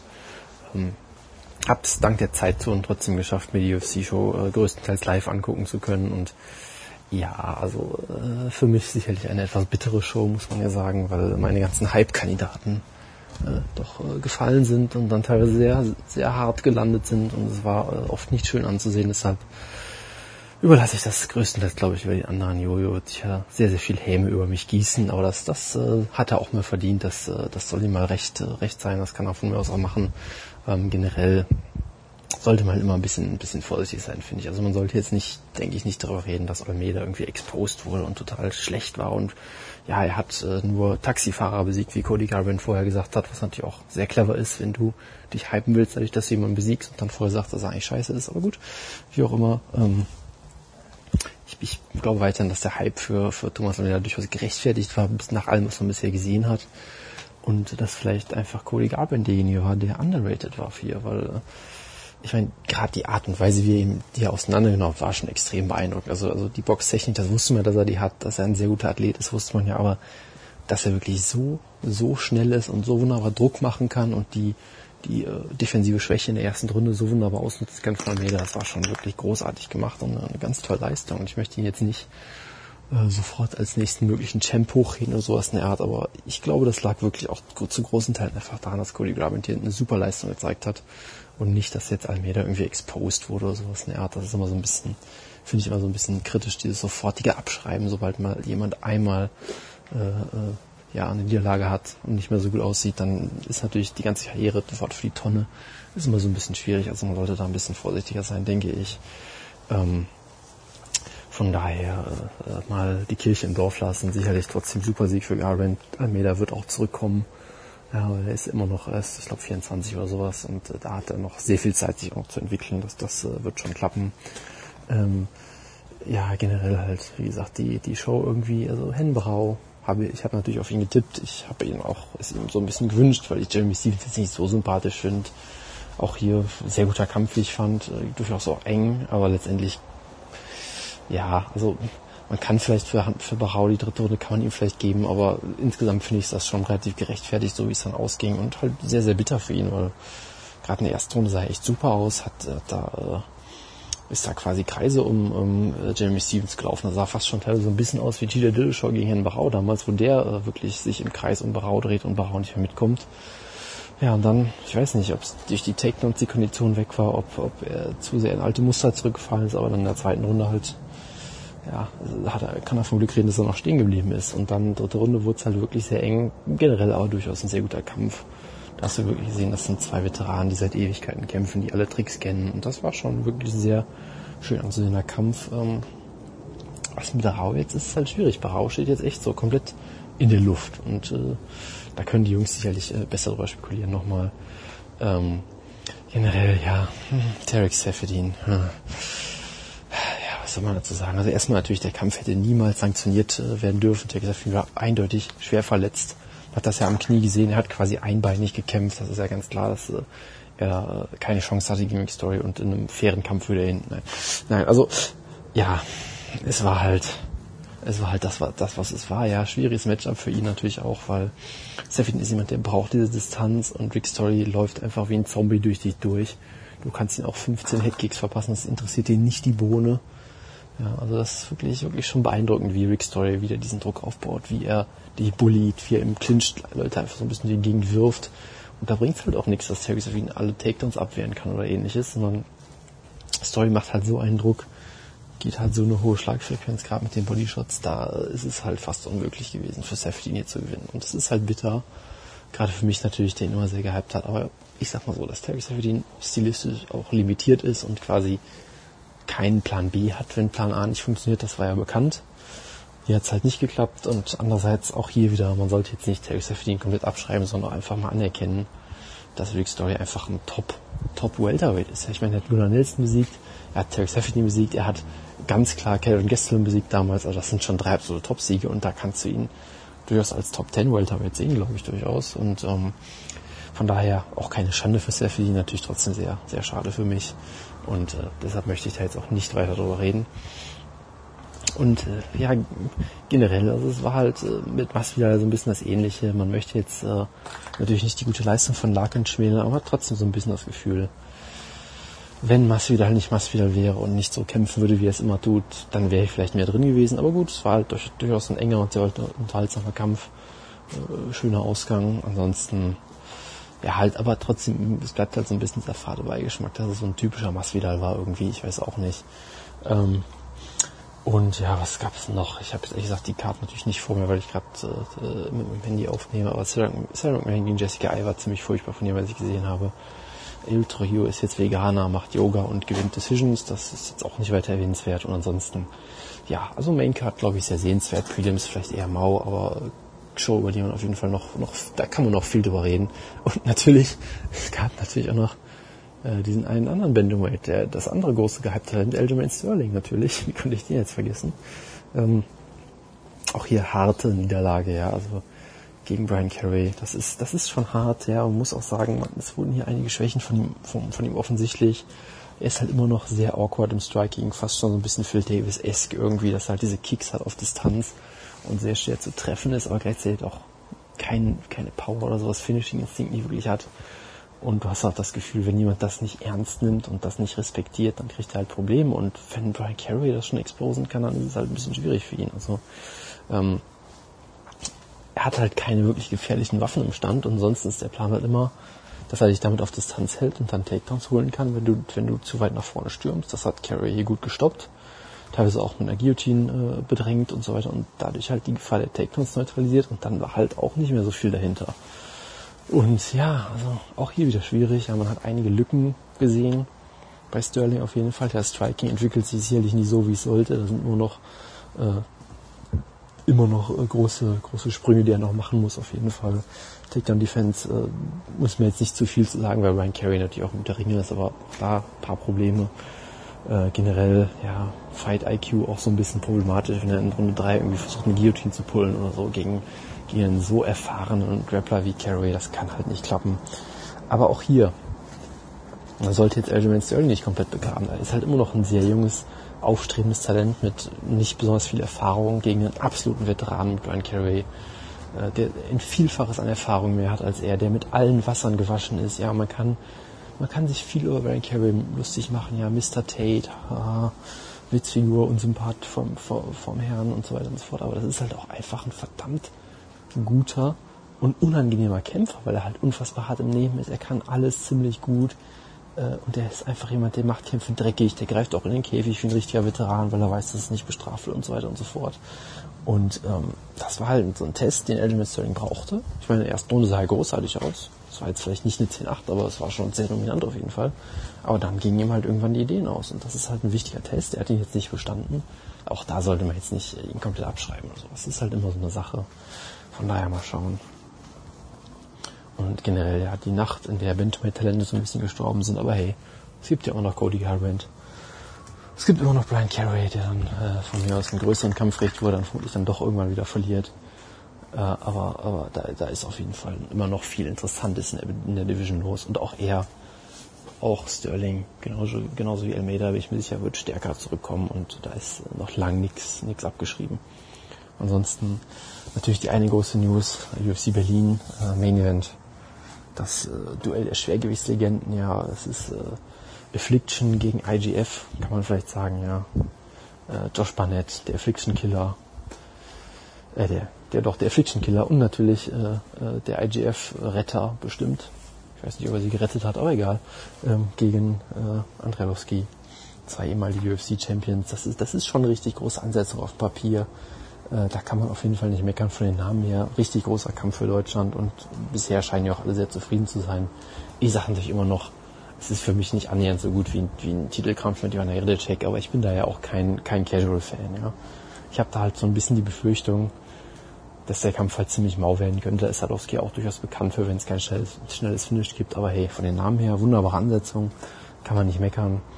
Ähm, von daher bin ich mal gespannt, wie es weitergeht. Ja, Latifi gegen Payne ist halt so ein Kampf, wo ich sage, ja, es ist ein Top 10 Light Heavyweight auf jeden Fall mit Bader gegen Latifi, der vermutlich auch schon fast Top 10 ist, mindestens Top 15, also auch, richtig gut von den Namen her also, oder von, von den Rankings her, aber jetzt kein Kampf, der mich hinterm, hinterm Ofen hervorlockt, unbedingt so rein stilistisch und so, aber äh, äh, trotzdem bisher ist die Card, kann sich durchaus sehen lassen. Also es ist schon, schon ganz interessant, dass sie hier durchaus äh, auch uns äh, eine gute Card bisher bieten wollen und äh, da können wir mal gespannt sein, wie es weitergeht. Und jetzt äh, habe ich auch genug. Ich muss jetzt langsam mal ins Bett, weil ich muss ja morgen äh, frisch ausgeruht sein, um Hong Choi suchen gehen zu können. Sollte ja nicht schwierig zu finden sein bei seinem mit 2,20 Meter oder wie auch immer groß er ist. Von daher gebe ich zurück ins Studio aus Jeju. Schöne Nacht. Ciao, ciao. Ja, Jonas, äh, vielen Dank äh, für deine Auskünfte aus dem schönen, ich weiß gar nicht, wo er ist, auf irgendeiner Insel, habe ich, hab ich mir noch gemerkt. Aber ähm, ja, Vielen Dank dafür. Ich hoffe, ich hoffe für dich, dass du äh, Hongman Choi findest und äh, ja, äh, nicht allzu deprimiert bist, ob deiner Lieblinge die verloren haben. Kommen wir in die News-Ecke. Wir reden. Und ich hoffe auch, dass ihr den Adolf Hitler findet. Das hoffen wir natürlich alle. Ähm, ja, Higen Machado, Machado, wie auch immer er heißen mag, ist einer der renommiertesten äh, BJJ Black Belts, die man sich so vorstellen kann auf diesem Planeten. Ähm, hat gesagt, dass sein Schüler Ashton Kutscher gegen ähm, äh, Conor McGregor in einem reinen Jiu-Jitsu-Match äh, gewinnen würde und natürlich logisch, was Woodke jetzt sagen wird, äh, solange man ihm nicht das Gegenteil beweist, glaubt er es? Ja, Oder? absolut. Ich würde mich eher fragen, würde Ashton Kutscher gegen Floyd Mayweather gewinnen? In einem Boxenkampf? ich glaube nicht. Aber solange wir nicht das Gegenteil wissen, äh, glauben wir es einfach. Unbesehen. Ähm, Kit Yamamoto hat sich verletzt, der ist noch in der UFC, aber mal wieder verletzt. Es springt natürlich ein Joe Soto, ganz klar. Ja, warum auch nicht? Ähm, Matt Brown hat eine Vertragsverlängerung für acht weitere Kämpfe unterschrieben, Wundke. Ich finde die ein bisschen kurz, aber ich, äh, meinetwegen acht Kämpfe. Äh, bis dahin kann er ja Champion werden und dann kann er seinen Vertrag etwas höher oder etwas besser dotiert verlängern. Es freut mich auch, dass er dann einen neuen Kampfersetzung bekommen hat, auf die wir ja schon eingegangen sind. Denn der kämpft bei UFC 201, glaube ich, oder 202 gegen Jack Ellenberger, ne? Äh, 201 gegen Jack Ellenberger, ja. Ja, ich wusste nicht, ob 201 oder 202 es war. Ist auch ein schöner Kampf. Jack Ellenberger wird ihm eine Runde vielleicht vor Probleme setzen und dann wird ihn Matt Brown brutal ausnocken. Äh, ich glaube, das sind vorher schon brutal ausnockt, aber gut. Ähm, ja, okay, er wird ihm aber erstmal zwei Minuten Probleme setzen, weil es ist auf jeden Fall Jack Ellenberger und Jack Ellenberger ist in den ersten zwei, drei Minuten immer gefährlich. Das kann natürlich sein. Es, ich weiß es nicht. Also es ist, äh, Jake Ellenberger ist äh, heutzutage immer noch ein äh, Name, den man kennt, aber ein relativ einfacher Kampf für jeden, der irgendwie in den Top 10 im, im Welterweight zu Hause ist. Und da gehört Matt Brown ja locker rein. Leider ja. Ähm, BJ Penn hat sich äh, aus seinem Kampf verabschiedet, ich hätte fast gesagt verletzt. Hat er dann aber noch nicht. Er hat eine IV benutzt, also eine Infusion Ich weiß nicht wofür genau. Es ist eine relativ äh, dubiose Geschichte eigentlich, weil irgendwann hat BJ Penn sich mal zu diesem IV-Ban geäußert, hat gesagt, dass IVs für Pussys sind oder sowas. Äh, ich übersetze oder ich, ich gebe das jetzt frei wieder. Und hat jetzt in einem Statement letzte Woche dazu gesagt, dass ihm nicht bewusst war, dass er keine IVs benutzen darf. Ähm, ich weiß jetzt nicht, inwiefern das zusammenpasst. Äh, vielleicht äh, zum Rehydrieren hat er nur. Oder dass er, was was nicht zusammenpasst? Dass diese Aussagen, dass er, dass er, dass IVs nur für Pussys sind und dass er äh, dann IVs selbst benutzt. Vielleicht Ja, er er, hat- nur um Rehydrierung oder was. Er dachte vielleicht einfach, das bekommt keiner mit. Das kann natürlich auch sein, aber das sagt er ja nicht. So, so, so wie viele, so diese ganzen äh, richtig schlimmen homophoben Leute, die meistens selbst hom homosexuell sind, dagegen ankämpfen, ist er halt jemand, der die ganze Zeit IVs benutzt in seinem täglichen Leben. Genauso. Konstant. Das hat wäre eine tolle Tropf. Er ist Analogie von dir. Zeit rennt er durch die Wohnung und hat nur einen Tropf so dran. genau. Genau. Das Aber er, gleichzeitig äh, kämpft er gegen IVs im Mixed Martial Arts. Frage ist, wie kommt man, Weil- wie kommt das raus? Ich weiß nicht, ob man das sehen kann. Die Einstiche, keine Ahnung. äh, Oder er trainiert, oder er trainiert mit dem Zugang. Dass er so einen Zugang gelegt hat und damit einfach trainiert oder so. Klar, das ist auch so. Oder er geht an die Tür, wenn, wenn äh, Usada ihn kontrolliert mit so einem, äh, mit so einem IV-Ding. Ich weiß es nicht. Ich weiß auch nicht, wie sie das eigentlich rausfinden. Ich vermute mal, die haben irgendwelche, da gibt's Tests, dass du überhaupt, wenn du das gemacht hast. Aber es ist schon ziemlich interessant. Gerade wie gesagt mit seinen Aussagen, da hat BJ Penn ein wunderbares gelassen. Und es freut, es freut mich einfach. BJ Es passt halt einfach ins Bild, ne? Ja, es passt perfekt zu BJ Penn. Deswegen, ich find's super. Dann, äh, Bloß ich musste BJ Penn gegen Kumilla auch überhaupt nicht sehen.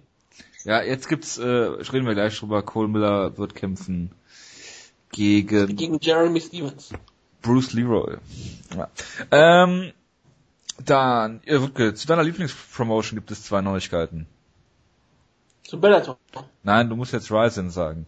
Ah, Reisen, Entschuldigung. Ja. Ähm, zwei Neuigkeiten. Einmal hat Vanderlei Silver gesagt, dass er sich sehr freut, äh, Footstorms einzusetzen. Äh, Ja. Nach immer der kämpfen wird, ich weiß es nicht. Äh, und Ryzen äh, wird in die USA gehen, wahrscheinlich ohne Vanderlei Silver, würde ich mal vermuten. Ähm, ja. Vanilla Silver unter einer Maske. Als Black Tiger 6 oder so. Es würde mich nicht wundern. Aber äh, wie gesagt, sie wollen in den amerikanischen Markt wie damals schon zu Pride-Zeiten. Hat auch Pride absolut geholfen und hat nicht dafür gesorgt, dass sie langsam sicher pleite wurden. Nein, das war immer der richtige Weg von, ähm, von Pride und deswegen wird der Reisen das genauso machen. Und dann ist ja doch gesagt, dass Reisen in den nächsten zwei, drei Jahren die größte Liga der Welt sein wird. Genau, und warum sollten wir ihm nicht glauben? Also ich, ich sehe keinen Ansatz, und dann lässt Silver nicht alles zu glauben, was er sagt. Das stimmt allerdings, ja. Und eine Neuigkeit, die eigentlich keine Neuigkeit sein sollte, generell, nicht nur was ähm, Georgie Karanien angeht, der ist nämlich immer noch nicht von Fear the Fighter, unserer Lieblingsbriefkastenfirma von John McDessie. Äh, Hashtag Panama Papers, ich weiß es nicht. Äh, Ja, überrascht dich das? nee, nee, ich, ich wollte nur sagen, dass Georgie Karanien sich dazu geäußert hat diese Woche. Ich wollte einfach nur mal diese, äh, diese Anekdote hier noch mit reinbringen. Finde ich gut. Gut. Kommen wir zu den Kampfankündigungen. Ich habe es gerade schon gesagt, äh, es gibt äh, Bruce Leroy, einen der nervigsten Kämpfer, Alex Caceres, äh, gegen Cole Miller, also Pest oder Cholera für mich in diesem Kampf. Dieser Kampf sollte eigentlich mal Dennis Siever gegen BJ Penn sein, jetzt ist Cole Miller gegen Bru- Bruce Leroy. Äh, passt ja hervorragend ins Bild. Ähm, dann haben wir, wie eben schon gesagt, äh, Matt Brown gegen Jake Ellenberger. Das ist auch eigentlich ein relativ klarer Kampf. Ein toller Kampf, den sie jetzt äh, gebuckt haben. Es ist das Debüt, ich halte es mal in Anführungsstrichen, von Thiago Alves im Lightweight gegen El Ayaquinta. Auch ein Sarah Longo Schüler, der äh, jetzt viele Siege gefeiert hat in letzter Zeit. Hm. Ich weiß, ist bei UFC 201, ich weiß es nicht. Äh, auf jeden Fall ähm, würde ich euch empfehlen, nicht hinter Chris Whiteman zu sitzen bei diesem Kampf. äh, dann äh, haben wir äh, Obwohl, vielleicht, äh, wenn er hinter Chris, äh, hinter Chris Whiteman sitzt, ist John Wieland auch nicht weit weg. oberkörperfrei im Publikum, meinst du? Ja. Mit Just Bleed draufstehend. Ich kann es mir bildlich so gut vorstellen, das ist äh, schrecklich. Ähm, dann haben wir noch einen Kampf zweier Kämpfer im Bantamweight, die ungerankt sind und daran sieht man mal, wie toll das äh, diese Gewichtsklasse ist. Wir haben Francisco Rivera gegen Eric Perez. Stimmt, Francisco Rivera ist ungerankt. Jimmy Rivera ist gerankt. Das ist richtig. Ja. Dann haben wir im Heavyweight, ich glaube es ist äh, UFC 203, wo sie jetzt ähm, Overeem gegen Stipe Miocic äh, im Main Event haben. Haben wir glaube ich letzte Woche schon drüber geredet. UFC Cleveland. Äh, verbessere mich, wenn ich falsch liege. Haben wir letzte Woche darüber? Ich glaube, wir haben darüber geredet, dass der Kampf stattfinden sollte. Ich glaube, da war es noch nicht sicher oder so. Aber ja, es ist der Es ist richtige, es ist der richtige Main Event. Es gibt keinen anderen Kampf, der hätte stattfinden sollen. Sieben Miocic gegen Alistair Overeem ist ein unheilsamer Kampf. Ich glaube, den sehen wir alle ganz gerne. Es ist, wie gesagt, auch eine tolle Geschichte, wie Overeem es doch nur zum UFC-Title-Shot schafft, nachdem wir ihn alle abgeschrieben haben. Und auch zu Recht, wie ich fand, dass wir ihn alle abgeschrieben haben. ja. Und er hat sich dann wieder gemacht, Miocic haben, wir haben nie geglaubt, dass Miocic ein Title Contender wird. Das ist einer der Kämpfe, wo ich drüber nachdenke und sage, weil das ist der UFC Heavyweight Title Kampf, Stipe Miocic gegen Alistair Overeem im Jahr 2016. Ist unglaublich. Aber es ist halt der würdige Kampf und ich freue mich drauf, ganz ehrlich gesagt. Das ist völlig gerechtfertigt.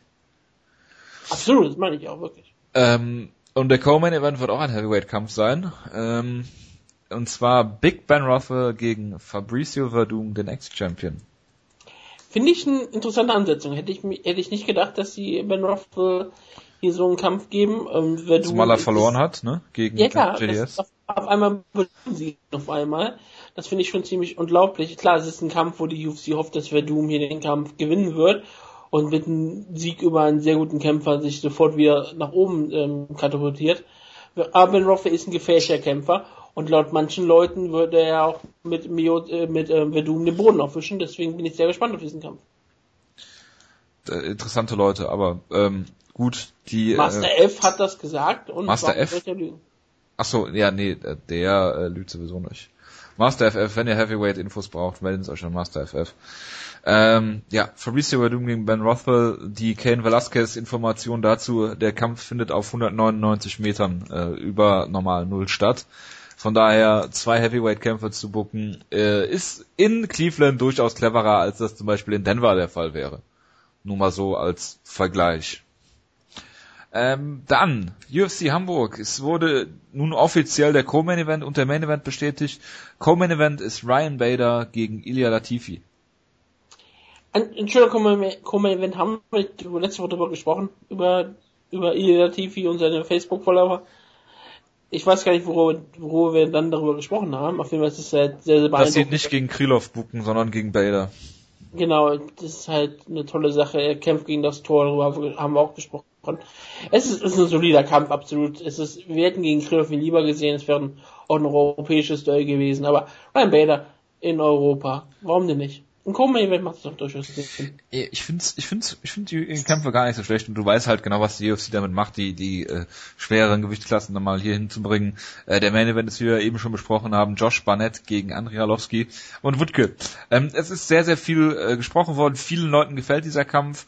Ähm, du persönlich, äh, ich grüße an Pius, äh, einen unserer Facebook-Freunden, Followern, wie auch immer, äh, an dieser Stelle, ähm, der sagt, Wutke, du musst diesen Kampf doch lieben und äh, äh, gerade weil es Heavyweights sind, welcher Kampf gefällt dir denn besser?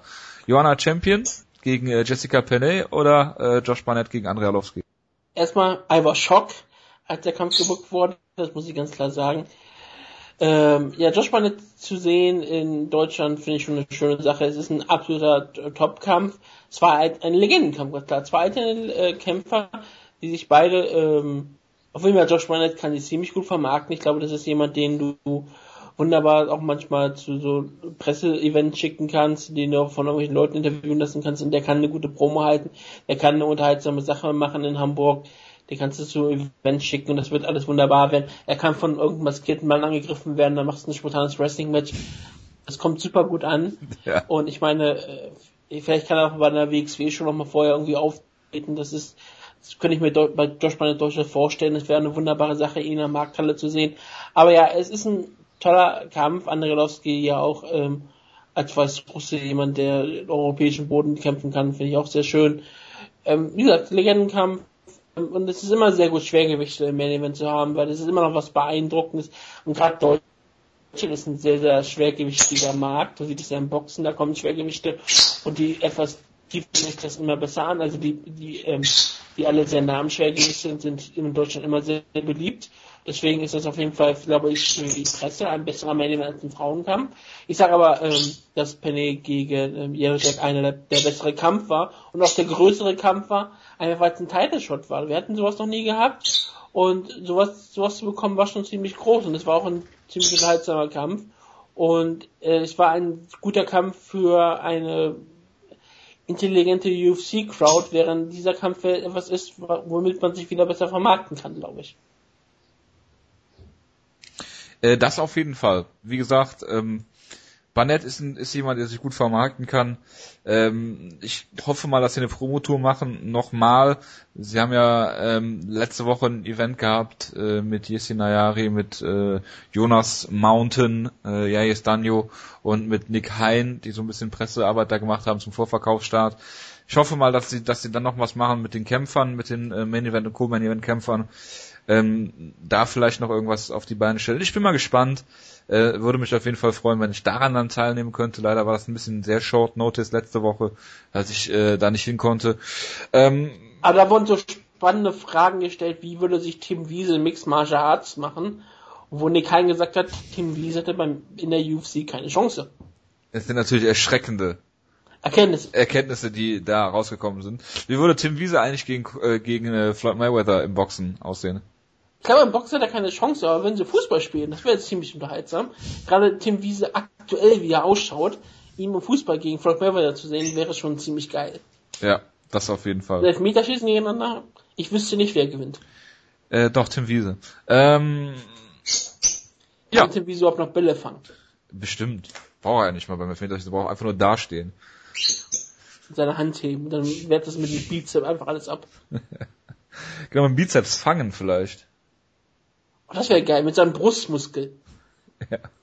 Gut, all diese Bilder, die jetzt in meinem Kopf rumschwirren, bitte einmal äh, Stell dir mal vor, Tim Wiese bei der UFC schon, dann bucken sie auch noch John Villante und die beiden Abu haben dann einen Dhabi ja? Warriors Main Event äh, diese Woche äh, Paul Wantello gegen Eric Prindle. Jonas hat nichts dazu gesagt, was mich gewundert hat in äh, seinen 12 Minutes of Fame äh, gerade eben. Ja, ähm, Paul Wantello hat Eric Prindle brutalst ausgenockt ähm, äh, Eric Prindle äh, schwebte in der Luft für eine kurze Zeit und ist dann yep. ziemlich brutal aufgeschlagen. Nach dem Kampf haben sich beide die Wiederholung nochmal auf dem Bildschirm angeguckt. Es sah sehr, sehr spannend aus, wie sie da fast schon Arm in Arm standen und sich bei einem äh, Weinchen und Kerzenlicht dieses äh, Finish nochmal angeguckt haben.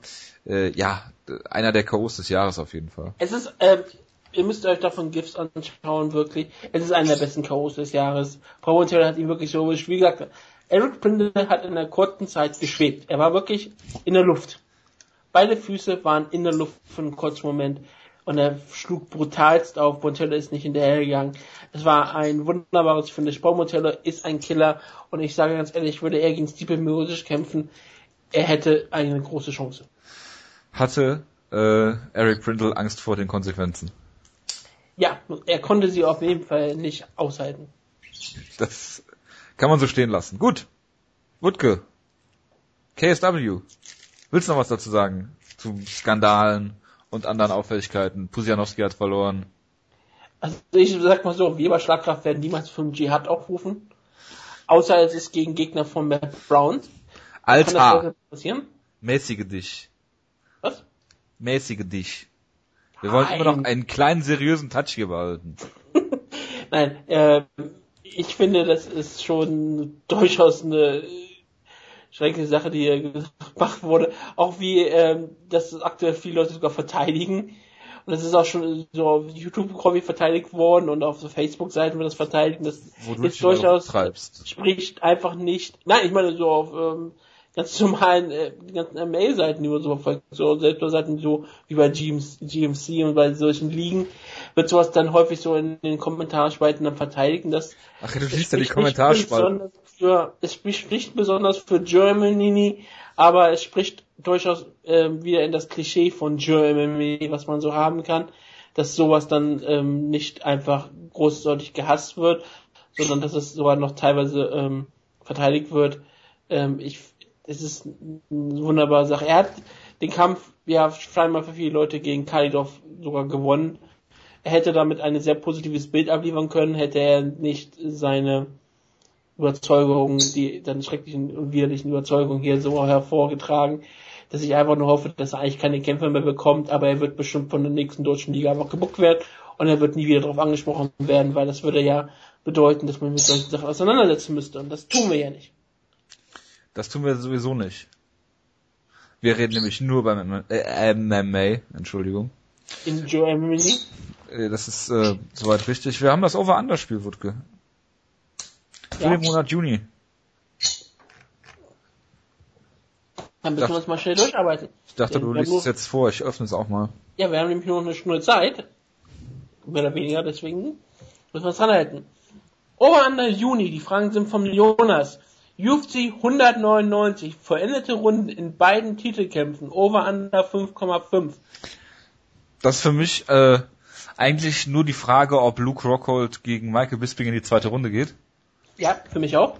Weil Dominic Cruz gegen Uriah Faber wird kein Finish sein, weil Uriah Faber zu finishen ist, glaube ich, äh, eine Aufgabe, die Dominic Cruz nicht schaffen wird. Luke Rockhold, ähm, auch Michael Bisping, ist schwierig. Ich kann mir vieles vorstellen. Im Zweifel würde ich hier mal sagen, over.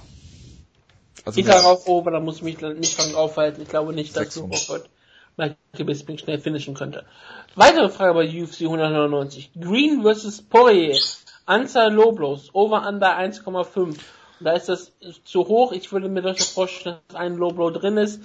Zwei finde ich dann durchaus sehr viel verlangt. Es ist durchaus möglich. Es ist bei jedem Kampf aber durchaus möglich. Ich sage einfach mal Under hier. Sage auch under, einen könnte ich mir vorstellen, zwei glaube ich eher nicht. Ähm, nur bei Low Blows bitte, ähm, wenn der Ref es auch wirklich anmahnt und unterbricht. Sagen wir unterbricht, weil manchmal mahnen sie es ja an und Ja, ja, also unterbrechen dann nicht. Das ist halt immer schwer zu interpretieren. Wenn es eine Unterbrechung gibt we- wegen eines Low Blows und auch wenn der äh, Ref mit einem Kämpfer spricht und sagt, ob du weiterkämpfen willst, dann würde ich das nicht als Low Blow zählen, auch wenn es einer ist. Aber ich würde sagen, sobald es eine Pause gibt, ein Time, Timeout sozusagen, dann ist es ein Low Blow. Absolut. Weil ich glaube nicht, dass Fight Metric Low Blows zählt. UFC Noch nicht. Fight Night 89. Anzahl Kick Finishes, gesamte Card. Over Under 0,5. Also gibt es einen Finish durch Kick. Die Kämpfe sind nebenbei, ich werde sie schnell mal vorlesen. Roy McDonald gegen Stephen Wonderboy Thompson, Donald Cerrone gegen Patrick Cote, Steve Bossé gegen Sean O'Connell, Elias Teodoro gegen Sam Elway, Tamna McCrory gegen Christoph Jotko, Valerie Latourneux gegen Joanne Calderwood, Jason Sago gegen Leandro Silva, Misha Sokolov gegen Ion Kutalaba, Olivier Obiemese gegen Thibaut Guti, Alex Garcia gegen Colby Covington, Randa Marcos gegen Jacqueline Jones Leibacher, Ali Bagotinov gegen Gian Herrera und Joe Soto gegen Chris Beal. Da ist gerade auf der Maincard sehr viel Kickpotenzial, deswegen hat Jonas diese Fragen eigentlich ziemlich gut gewählt. Man hätte fast schon fragen können, nur auf der Maincard. Ähm, ich halte durchaus Kicks, die zum Knockdown führen, für wahrscheinlich. Ähm, das ist dann manchmal auch so, die Frage ist halt, ist, würde sowas zählen wie Headkicks und dann Punches zum Punches K.O., die es manchmal so Denke. gibt, würde das zählen? Ja, nein, vielleicht. Ich würde es ja zählen wollen. Also wenn bei der offiziellen Bewertung bei Fight Metric Ende steht, ähm, TKO, Kicks and Punches, würde ich es als Kick, finde ich, auch ganz klar werten. Ja. Deswegen, ich, ich bin mal positiv, ich hoffe einfach mal drauf und sage einfach mal over. Es ist, wie gesagt, so, dass es sehr, sehr eine Karte ist, wo sehr viele Kämpfer drauf sind, die sehr aktiv mit ihren Füßen sind, sehr gefährlich damit agieren. Aber es ist, nicht so, dass ich sagen würde, dass es sehr wahrscheinlich ist, dass sie damit finishen. Also, das ist, ich glaube nicht, dass es wirklich diesen flashy Headkick oh, hier gibt auf der Karte. Gleichzeitig würde ich darauf hoffen, dass es den mal gibt. Deswegen gehe ich einfach mal auf die Hoffnung und sage over. Äh, Flying Knees sind auch Kicks, ne? Ja, also alles, was so mit den Beinen ist. Alles unterhalb der Hüfte. Ja. Ja, Auch also der Penis würde zählen. ist das, ja. Schwierig. Bei so vielen Kämpfen, äh, es gibt einige Kandidaten, hast du schon gesagt, die es drin haben könnten. Ich sag over. Aber Einer, einer haut's raus. Ich habe mir die letzten Cards mal angeguckt. In, ich sag mal grob zwei von drei oder drei von vier Fällen grob über den Daumen gepeilt, ist eigentlich immer irgendwas dabei, sei es TKO oder direkter K.O. Deswegen ich sag over. Submission-Siege in der UFC. Nach aktuellem Stand 26 Kämpfe im Monat. Over under 6,5. Da ist so eine Sache, darüber kann ich mir jetzt keine Gedanken machen. Ich kann nicht über jeden Kampf jetzt eingehen. Ich sage einfach mal ein Gefühl, Submission-Siege sind nicht immer so häufig. Ich sage einfach mal under. Ich gucke gerade mal, wie viele Cards es gibt. Es gibt die Fight Night, es gibt die UFC 199, dann gibt es die Fight Night Dos Anjos gegen Alvarez. Moment, das ist im Juli schon. Es gibt Das nur zwei. Cards. Es gibt nur zwei Cards und es gibt 26 Kämpfe. Boah, das erscheint mir aber ziemlich hoch. Ich sag under. Ja. Deswegen, ich finde auch, dass es eine hohe Zahl ist. Wenn es aber mal so viele Submissions gibt, ich hätte damit kein Problem dabei. Wenn ich falsch liege, das wäre auch mal sehr schön. Was wäre was Besonderes. Ja. Anzahl bei Bellator Dynamite angekündigter Freakshow-Kämpfe während der Show, nicht im Vorfeld. Also bei Bellator Dynamite kennt man das ja, dass Scott Coker rauskommt und dann sagt, hier, das sind die Kämpfe für die nächste Zeit. Jetzt die Frage ist natürlich, was geht als Freakshow-Kampf? Also es, Jeder. Bellator-Kampf. es gibt ja keine Definition. Und was Jonas vielleicht als Freakshow-Kampf sieht, ist einfach, was ich nicht als Freakshow-Kampf sehe. Wahrscheinlich ist es so. Also ich glaube, was er so ganz kurz meint, sowas wie Ken Shamrock, Kimbo Slice, Leute über 45. Okay, ich glaube, es wird einer wird angekündigt werden, deswegen sage ich over. Ich sage auch over. Also es, da rechnet man ja mit. Ne? Also das ist, die Leute gucken es eigentlich nur deswegen. Deswegen, wir haben jetzt beide sogar ähm, gleich viele, die gleichen Tipps. Ach, genau gleich? Ja, genau gleich. Das äh, freut mich äh, für dich, dass du so viele Punkte machen wirst. Das freut mich auch. Okay, dann haben wir jetzt Serientöter, wie Jonas sagen würde immer. Ich sag das immer. Ja, 2016 Ich sind bin wir aber nicht Wir haben- Jonas. Wir haben 13 Kämpfe. Das äh, muss noch bewiesen werden, dass das nicht der Fall ist. Ich habe dich noch nie in Person gesehen, deswegen Ja. weiß ich es nicht. Also 1 bis 13, du musst nur äh, irgendwann Stopp sagen. du hast Jonas und mich auch noch nie zusammen gesehen, ne? Ja, hab ich vorgegeben. Stopp. 10, das ist ein Kampf von oben. Es ist Dan Henderson gegen Hector Lombard. Es ist ein absoluter Serientäterkampf. Und wir müssen immer sagen, ähm, Diaz Tonine hat jetzt die längste Serie mit sechs Kämpfen. Ist damit auch mit dir gleichgezogen aus dem letzten Jahr. Du hast auch eine mit sechs Kämpfen mal gehabt. Das war die längste, die wir hatten. Ja, Jickel hat leider vergessen äh, zu Genau. tippen. Wollte ich gerade nämlich anschließen. Jockel hat leider vergessen, einen Tipp abzugeben, das hätte er auch dabei gehabt. Jetzt haben wir aber alle, unsere, sehr viele Leute haben jetzt eine Fünfer-Serie. Und ich glaube, jetzt kommt der Kampf, wo es... Sich die Geister scheiden werden. Ja, hier werden sich die Geister endlich mal in langer Zeit mal wieder richtig scheiden. Und das wird sehr interessant werden. Wir gehen auf den Kampf später auch ein bisschen drauf ein, deswegen müssen wir jetzt nicht drauf eingehen. Genau, Wutke, du hast vorgeschlagen, dass wir es diesmal ein bisschen anders machen, damit wir diesem äh, aus diesem Preview-Schema F zu zweit ein bisschen rauskommen und nicht nur Monologe halten. Ähm, jeder von uns beiden wird, äh, ich, machen wir es für die Maincard oder für die ganze Card? Ich würde sagen für Nein, die wir, ma- wir Maincard. machen das eigentlich nur für die beiden äh, Main Events, weil Nur für die beiden. die beiden reden wir ja in besonderer Länge. Genau, jeder von uns beiden wird einen Kämpfer bekommen, äh, zu dem er sagt, warum er diesen Kampf gewinnt. Und am Ende ziehen wir dann ein Fazit. Wutke, Oder wie er gewinnen würde, ist eher die Sache. Und ich habe Michael Bisping hier. Und ich fange auch einfach mal an. Ja, ähm, Michael Bispings Karriere, wir haben schon häufig drüber gesprochen. Ähm, er ist einfach die Bilderbuchgeschichte. Darüber macht die UFC noch auch wirklich die ganze ähm, Storyline auf, dass er so ein, eine lange Karriere hatte. Und dann hat er jetzt bis vor kurzem, er, er hat immer wieder, ist er kurz davor gescheitert, den Title zu bekommen, ist aber schon ein ewiger Journeyman, hat die meisten Siege in der Middleweight Division, hat die meisten Significant Strikes und alles sowas von allen UFC-Kämpfern, ist wie gesagt schon ewig dabei hat jetzt vor kurzem den besten Kämpfer aller Zeiten laut Michael Bisping besiegt, Anderson Silva. Und ich meine, er hat ja auch Anderson Silva besiegt in einer Zeit, wo man immer noch sagen kann, Anderson Silva ist immer noch ein richtig starker, toller Kämpfer, absoluter Topkämpfer im Middleweight. Es ist noch nicht dieser Kaviar, wie man immer sagen muss, sowas wie wenn jemand jetzt BJ Penn besiegen würde. Das ist nicht mehr so beeindruckend. Anderson Silva jetzt zu besiegen ist immer noch eine beeindruckende Sache und deswegen ist es ja sogar ein absolut verdienter Title-Shot für Michael Bisping. Es ist vielleicht natürlich so ein bisschen, natürlich ist es dadurch geprägt, dass ähm, sich äh, Chris Weidman verletzt hat und dass viele anderen Kämpfer auch durchaus verletzt sind. Sonst hätte natürlich Jacare die Chance bekommen und ähm, wäre ähm, jemand wie, ähm, ähm, wie heißt er gerade, ähm, Joey Romero nicht gesperrt, hätte auch Joe Romero erst die Chance bekommen. Bei Mike Bisping kommt halt vieles zusammen. Aber manchmal musst du auch mal Glück haben. Ich finde es auch, wie gesagt, eine wunderbare Sache für Mike Bisping, hier den Teilshot zu bekommen. Die Frage ist natürlich, wie gewinnt Mike Bisping diesen Kampf? Oder kann er diesen Kampf überhaupt gewinnen? Und das, der Kampf erinnert mich so ein bisschen an die beiden letzten großen Main Events. In der Hinsicht, dass ich eigentlich den Contender, und ja, die OSP war kein Contender gegen John Jones, Titel war bekannt, aber ich glaube, ihr wisst, was ich meine, gegen John Jones, dass ich für beide Contender in diesen Kämpfen eigentlich keine große Chance sah. Bis auf das, äh, bei USP habe ich gesagt, er ist ein sehr athletischer Kämpfer und er hat natürlich auch sehr viel Knockout-Power bewiesen und jeder kann ausgenockt werden und auch John Jones kann ausgenockt werden. Das kann durchaus der Fall sein, dass es passiert. Und bei Stieper habe ich auch nur gesagt, okay, Stieper hat bestimmt in vielen Sachen einen Nachteil, aber es ist Schwergewicht, Stieper haut ziemlich hart zu und wenn du, wenn du einen Fehler begehst, kann er ausgenockt werden und das ist dann passiert. Das Problem von Michael Bisping ist, ich glaube, Michael Bisping ist einer dieser äh, absoluten Kämpfer, die nicht über, sagen wir mal, klassische Knockout-Power verfügen.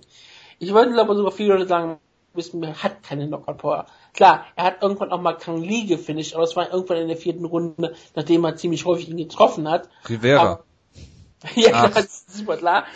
Durchkämpfer. Klaren Kampf. Er hat, er hat schon, er hat Knockouts in seiner Karriere, aber er ist halt keiner, der über seine äh, Knockout, äh, Knockout Power kommt, sondern wenn es ist halt einfach die Masse, die er trifft. Es gibt halt wirklich diese klassischen Middleweight-Kämpfer. Für McKenzie macht er da immer die großen Previews bei Bloody Elbow, die immer sehr klar, definiert und er ist, da ist Michael Bisping der König des Königreiches und da gibt's halt die Strapper, die, ähm, die BJJ Guys, die Volume Strikers und die immer, immer wieder enttäuschenden Kickboxer und Michael Bisping passt in irgendwie fast alles davon rein, bis auf BJJ Kämpfer. Er ist halt wirklich ein ziemlich solider, perfekter Mixed Martial Arts Kämpfer. Wenn du wirklich sagst, was ist ein Mixed Martial Arts Kämpfer, dann ist Michael Bisping eine wunderbare Definition. Er ist ein ziemlich solider Grappler, er ist ein richtig guter Scrambler. Gerade ähm, selbst richtig starke Top-Control-Wrestler wie Chael Sun können ihn kaum zu Boden halten. Wenn du ihn zu Boden nimmst, ist es sehr, sehr schwierig, ihn da zu halten. Er ist ziemlich gut darin, gerade in diesen Zwischenräumen von in Grappling in, sich in positive Situationen zu bringen. Er verfügt über ziemlich gutes Ground Pound. Ich glaube, seine härtesten Strikes sind meistens aus der Guard und nicht aus der Kickbox-Distanz. Und das macht ihn ziemlich gefährlich. Er, ist, er hat eine gute Submission Defense in normalen Fällen. Klar, er wurde von Rockop mal submitted, aber es ist auch schon einige Jahre her und es ist ja jetzt das Rematch. Fair hat er sich ja noch gesteigert. Und im Striking ist er halt ein ziemlich, ein ziemlich ähm, technisch guter Striker. Ähm, er ist sehr aktiv, ähm, hat eine wunderbare Takedown-Defense auch so recht allgemein er ist halt wirklich ein wunderbarer Arounder und das ist das große Problem mit diesem Kampf. Luke Rockhold ist in jeder Hinsicht, glaube ich, wahrscheinlich, wenn man einfach nur ihn gegenübersteht, ist er in jeder Hinsicht besser. Vielleicht würde ich sagen, Michael Bisping ist der bessere Scrambler von beiden, aber Luke Rockhold braucht das in den meisten Fällen noch gar nicht so sehr. Und die Sache ist, Luke Rockhold ist auch um einiges massiver als Michael Bisping. Rockhold wird ähm, immer noch so aussehen, als wäre er ein richtig natürliches Light Heavyweight, während Michael Bisping zwar früher ein Light Heavyweight Kämpfer war, bestimmt war auch mal ein Schwergewichtskämpfer, ich habe keine Ahnung, aber er hätte auch in äh, früheren Zeit bestimmt ein Schwergewicht kämpfen können, aber hat seine Karriere in der UFC in Light Heavyweight begonnen, aber er ist halt wirklich ein ganz natürliches Middleweight Kämpfer in der UFC, während Rocket ein massiver ähm, Middleweight Kämpfer ist und das wird auch ein riesengroßer Vorteil sein. Wie gewinnt Michael Bisping den Kampf? Ähm, es sah ziemlich gut aus gegen Anderson Silva, äh, bis er auf einmal wirklich mal brutal gerockt wurde, hat sich dann aber wieder gefasst. Und Michael Bisping ist nicht zu unterschätzen. Und ich glaube, wenn er, er kann jemand wie Rockford auch immer wieder nerven mit seinen, äh, mit vielen guten Volume-Stärken und sieben guten Treffern. Aber die Sache ist, im Nachhinein, wie, wie ich schon gesagt habe, er ist ein Arounder, er hat keine klassische Stärke und ich sehe Rockford in jederlei Hinsicht eigentlich vorne. Und deswegen ist halt das große Problem, hätte er jetzt, wäre jetzt irgendwie noch ein richtig guter Submission Grappler, könnte ich immer sagen, er könnte auf welchen Submission rausholen. Wird er wahrscheinlich nicht schaffen, er ist kein wirklich guter Submission Grappler. Hätte er Knockout Power, könnte ich sagen, okay, er könnte vielleicht Luke Rockert ausnocken. Kann er wahrscheinlich nicht. Deswegen sehe ich es sehr, sehr schwierig, Michael Bisping irgendwie den Sieg zu geben. Ich glaube nicht, dass er es auch schaffen kann. Ich, ich würde es ihm gönnen, absolut. Einfach so diese Karriere wirklich perfekt zu beenden und damit wirklich immer für immer und ewig als Legende des europäischen Mixed Martial Arts zu zementieren. Ich glaube, er ist ein ziemlich sicherer UFC Hall of Famer irgendwann mal, einfach weil die UFC Hall of Fame auch genauso wie die WWE Hall of Fame einfach nur eine Spaßveranstaltung, der von Sufa und solchen Leuten ist. Deswegen, Michael Bisping verdient er seinen Platz. Er ist ein Legacy-Kämpfer. Er ist über Jahre auf jeden Fall für viele Leute sehr viel sympathischer geworden. Du teilst das nicht und ich kann es auch durchaus verstehen. Früher war er ein richtiges Arschloch, jetzt ist er halt ein sympathisches Arschloch geworden. Aber ja, Michael Bisping, ich sehe keinen großen Sieg für ihn, aber wenn, wird es über die Distanz gehen, aber das wird gegen Rockhold sehr, sehr schwierig. Ich habe noch eine, ich fange mal ein bisschen anders an, obwohl ich jetzt eigentlich über Luke Rockhold, den wahrscheinlich einfacher zu besprechenden Kämpfer hier rede. Dafür kriegst du gleich Dominic Cruz. Ich kann dir eigentlich Dominic Cruz nicht wegnehmen. Ähm, die Sache ist die, ich sehe eine Möglichkeit, wie Michael Bisping den Kampf gewinnt. Das ist Freak Injury bei Luke Rockhold. Angeborene äh, Herzfehler. ja, genau. Das wäre eine Möglichkeit. Anders äh, sehe ich es eigentlich nicht. Und äh, nicht, äh, weil ich Michael Bisping da was wegnehmen möchte. Er ist aktuell Top 5 äh, gerankter Middleweight-Kämpfer, ist auf Nummer 4, also der 5 Beste, wenn man den Champion, wie gesagt, mal rausnimmt. Ähm, und äh, für mich äh, Michael Bisping hat Vorteile gegen viele Middleweight-Kämpfer, weil er, wie du schon gesagt hast, der Inbegriff des Mixed Martial Artists ist, aber nicht gegen Luke Rockhold und nicht mal knapp bei, äh, hinter Luke Rockhold, sondern weit hinter Luke Rockhold. Luke Rockhold hat meinen absoluten Lieblingskämpfer Chris Whiteman äh, ziemlich auseinandergeschraubt, wobei man fairerweise natürlich auch sagen muss, dass er ähm, vermutlich zwei Runden verloren hat äh, beziehungsweise eine Runde klar verloren hat und eine Runde bis zu dem Moment, wo er, wo Chris Whiteman sich gedacht hat, ich bin Paul Felder. Ähm, und äh, ja, Luke Rockhold ist alles, was Michael Bisping auch ist, nur eben noch jünger und besser ähm, und hat dazu auch noch absolute Finishing-Qualitäten. Michael Bisping hat keinen keinen K.O.-Sieg gegen einen aktuellen UFC-Kämpfer. Luke Rockhold hat, äh, ich glaube, in seiner UFC-Karriere, klar, er hat die äh, Niederlage gegen Vitor unter dubiosen Umständen, danach hat er alles gefinisht. Ähm, er hat sein, sein letzte Decision war gegen Tim Kennedy, die für äh, eine Person fragwürdig war, für alle anderen relativ klar. Ja, ähm, Jonas, es ist, es ist schön, dass er nicht hier ist. Er würde sonst hier wie immer sein Argument machen, dass Tim Kennedy den Kampf klar gewonnen hat. Natürlich hat er, äh, würde er das. Ähm, es ist so, äh, man sagt zwar immer, Luke Rockhold oft verletzt, er war lange verletzt, es war zu Strikeforce-Zeit, mittlerweile er hat in 2014 drei Kämpfe gehabt, äh, 2015 zwei Kämpfe, äh, jetzt hat er seinen ersten Kampf äh, im Mai, dann vielleicht noch am Ende des Jahres. Also kann es nicht sagen, dass Luke Rockhold äh, oft verletzt ist, auch wenn man das immer so schön auf AKA schiebt mit Cormier ähm, und, und Konsorten, aber ähm, äh, Habib vor allem. Äh, aber bei, bei Luke Rockhold hat sich das so ein bisschen eingependelt, von daher äh, glaube ich auch nicht an eine Freak Injury. Ähm, es ist so, Luke Rockhold ist äh, im Striking äh, wunderbar. Er, er, er ist schon äh, für, für ein Middleweight sehr, sehr groß. Äh, er hat eine lange Reichweite, vergrößert die immer noch durch seine, durch seine Kicks, durch seine Bodykicks vor allen Dingen, wenn du mit äh, äh, du hast dann noch einen, einen ähm, Kämpfer mit Bisping, der der Rechtsausleger, äh, der Linksausleger ist. Du hast mit Rockhold jemanden, der Rechtsausleger ist. Es spielt ihm alles irgendwie in die Karten. Ähm, er hat diese wunderschönen Bodykicks. Er, er kämpft lang. Er, wenn er, er kann den Kampf zu Boden nehmen. Er ist äh, super äh, im Ringen. Er hat äh, auch, äh, ich glaube, Chris Whiteman so zu Boden gezogen, wie ich das gerade schon von Aljamain Sterling ähm, gesagt habe. Er, er, wenn er am Boden liegt, er ist mit an Sicherheit ganz einer Wahrscheinlichkeit einer der besten, wenn nicht sogar der beste Top-Control-Grappler, den es derzeit im MMA gibt. Er ähm, ist äh, wenn du ihm auch nur die kleinste Möglichkeit einer Submission bietest, hast du zum Beispiel im ersten Michael Bisping Kampf gesehen, wo er ähm, einfach, äh, ich meine, es gibt viele Leute, du nennst das immer so schön polnische Guillotine, wenn man das einfach versucht ohne jeden Sinn und Zweck, äh, aber wenn Luke Rockhold die Guillotine greift wie gegen Bisping und dann auf einmal in der Mount sitzt und du einfach den Schmerz förmlich fühlen kannst, ähm, dann ist das schon sehr, sehr beeindruckend und äh, er ist fantastischer Kämpfer, wie, wie schon gesagt. Er, er vereint alles und, äh, mit finnischen Instinkten, was Bisping hat. Er ist, äh, er ist jung und äh, er ist jemand, der, der ähm, immer auch der Performance-Boni kriegt. Also es ist, du kannst nichts Schlechtes über Luke Rockhold sagen, egal wie, wie lange du suchst oder was auch immer machst. Gegen Whiteman äh, wäre es für mich wie beim letzten Mal schon ein 50-50-Kampf gewesen. Hier ist es für mich eine klare äh, Sache. Luke Rockhold äh, wird den Kampf ähm, bestimmen, er wird ihn führen, er wird, äh, Michael Bisping wird sehr viel Selbstvertrauen haben nach seinem Anderson Silver Sieg und das wird ihm sehr, sehr teuer zu stehen kommen. Ähm, Bisping K.O. zu schlagen ist relativ schwierig. Ähm, ich kann mir vorstellen, dass Rockhold den Kampf entweder zu Boden nimmt oder ihn zu Boden schlägt und damit das Submission Finish. Ich glaube nicht, dass es ein äh, K.O. Finish wird für, für Luke Rockhold. Ich sage, Rockhold finde ich ihn wie im ersten Kampf schon in der zweiten Runde per Submission und dann wie er, wie er möchte. Okay, ja, ich, ich schließe mich an, dass Rockhold hier den Kampf gewinnen wird. Ich sage auch eine, ich sage eine Submission in der zweiten oder dritten Runde aus einer Scramble-Position von Michael Bisping. Dass da ähm, Rockhold irgendwie Anaconda. den Arm greifen kann oder halt eine Guillotine und da finde ich gut. Anaconda oder ein äh, äh, Daft. Ein Darf. Ja. Das wäre doch, das wäre doch wunderschön. Wunderschön wird's, ja.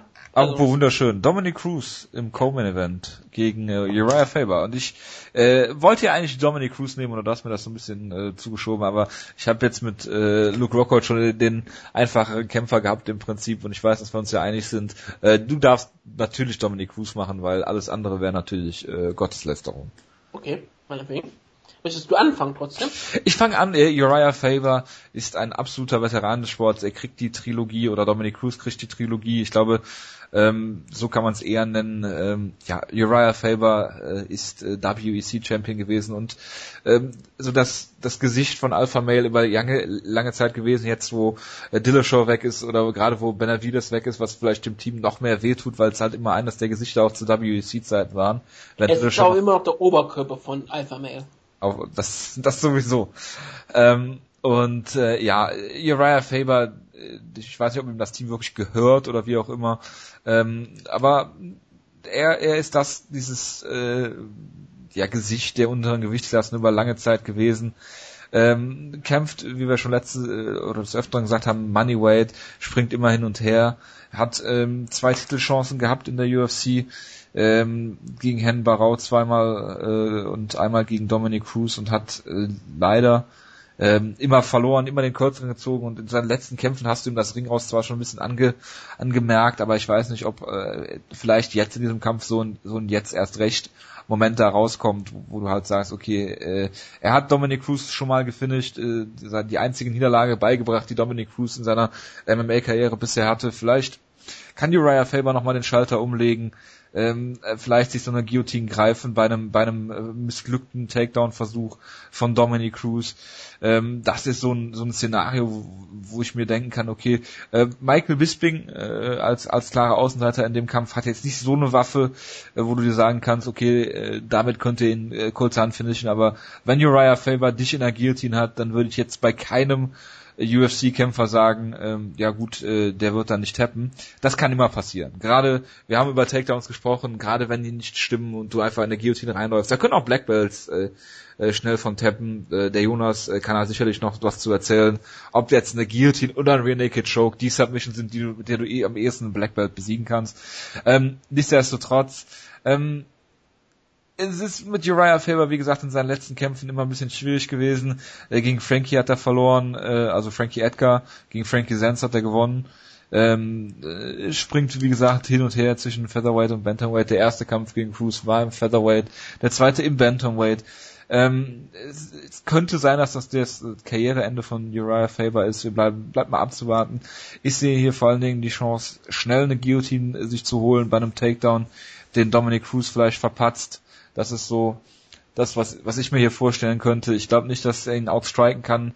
Äh, also Uriah Faber, Dominic Cruz, ich glaube nicht, ähm, dass er ihn äh, zu Boden bekommt und da halten kann und die Decision outgrindet und dass der K.O. schlägt, ist auch relativ unwahrscheinlich. Wie gesagt, das einzige Szenario ist, dass das hier irgendwie aus einem Scramble oder aus einem missglückten Takedown von, von Cruz eine Guillotine wird. Ähm, das ist so das, wo, wo ich Uriah Faber sehe. Ähm, äh, wie gesagt, er ist schon relativ alt. Man hat dieses, man hat, er hat eine unfassbar lange Karriere. Es wird, er wird riesige Pops bekommen, wenn er dann zu California Love rauskommt. Äh, es ist sein, äh, lass mich kurz nachrechnen, 46 ähm, MMA-Kampf. Von daher, ich bin mal gespannt. Ich sehe natürlich genau wie du Dominic Cruz als klaren Favoriten, aber das ist so das Szenario, was ich mir für Uriah Faber ausmalen könnte du hast es eigentlich wunderbar gesagt, ähnlich hätte ich es bei Ray Fabian auch gemacht. Ja, Dominic Cruz, was willst du zu ihm sagen? Ich habe schon sehr viel über Dominic Cruz geredet. Er ist für mich der beste Kämpfer auf diesem Planeten. Und selbst wenn du das Argument nicht machen willst, wenn du sagen möchtest, für dich ist es John Jones oder Demetrius Johnson, mit den Leuten habe ich auch kein Problem damit, wenn du die nennst.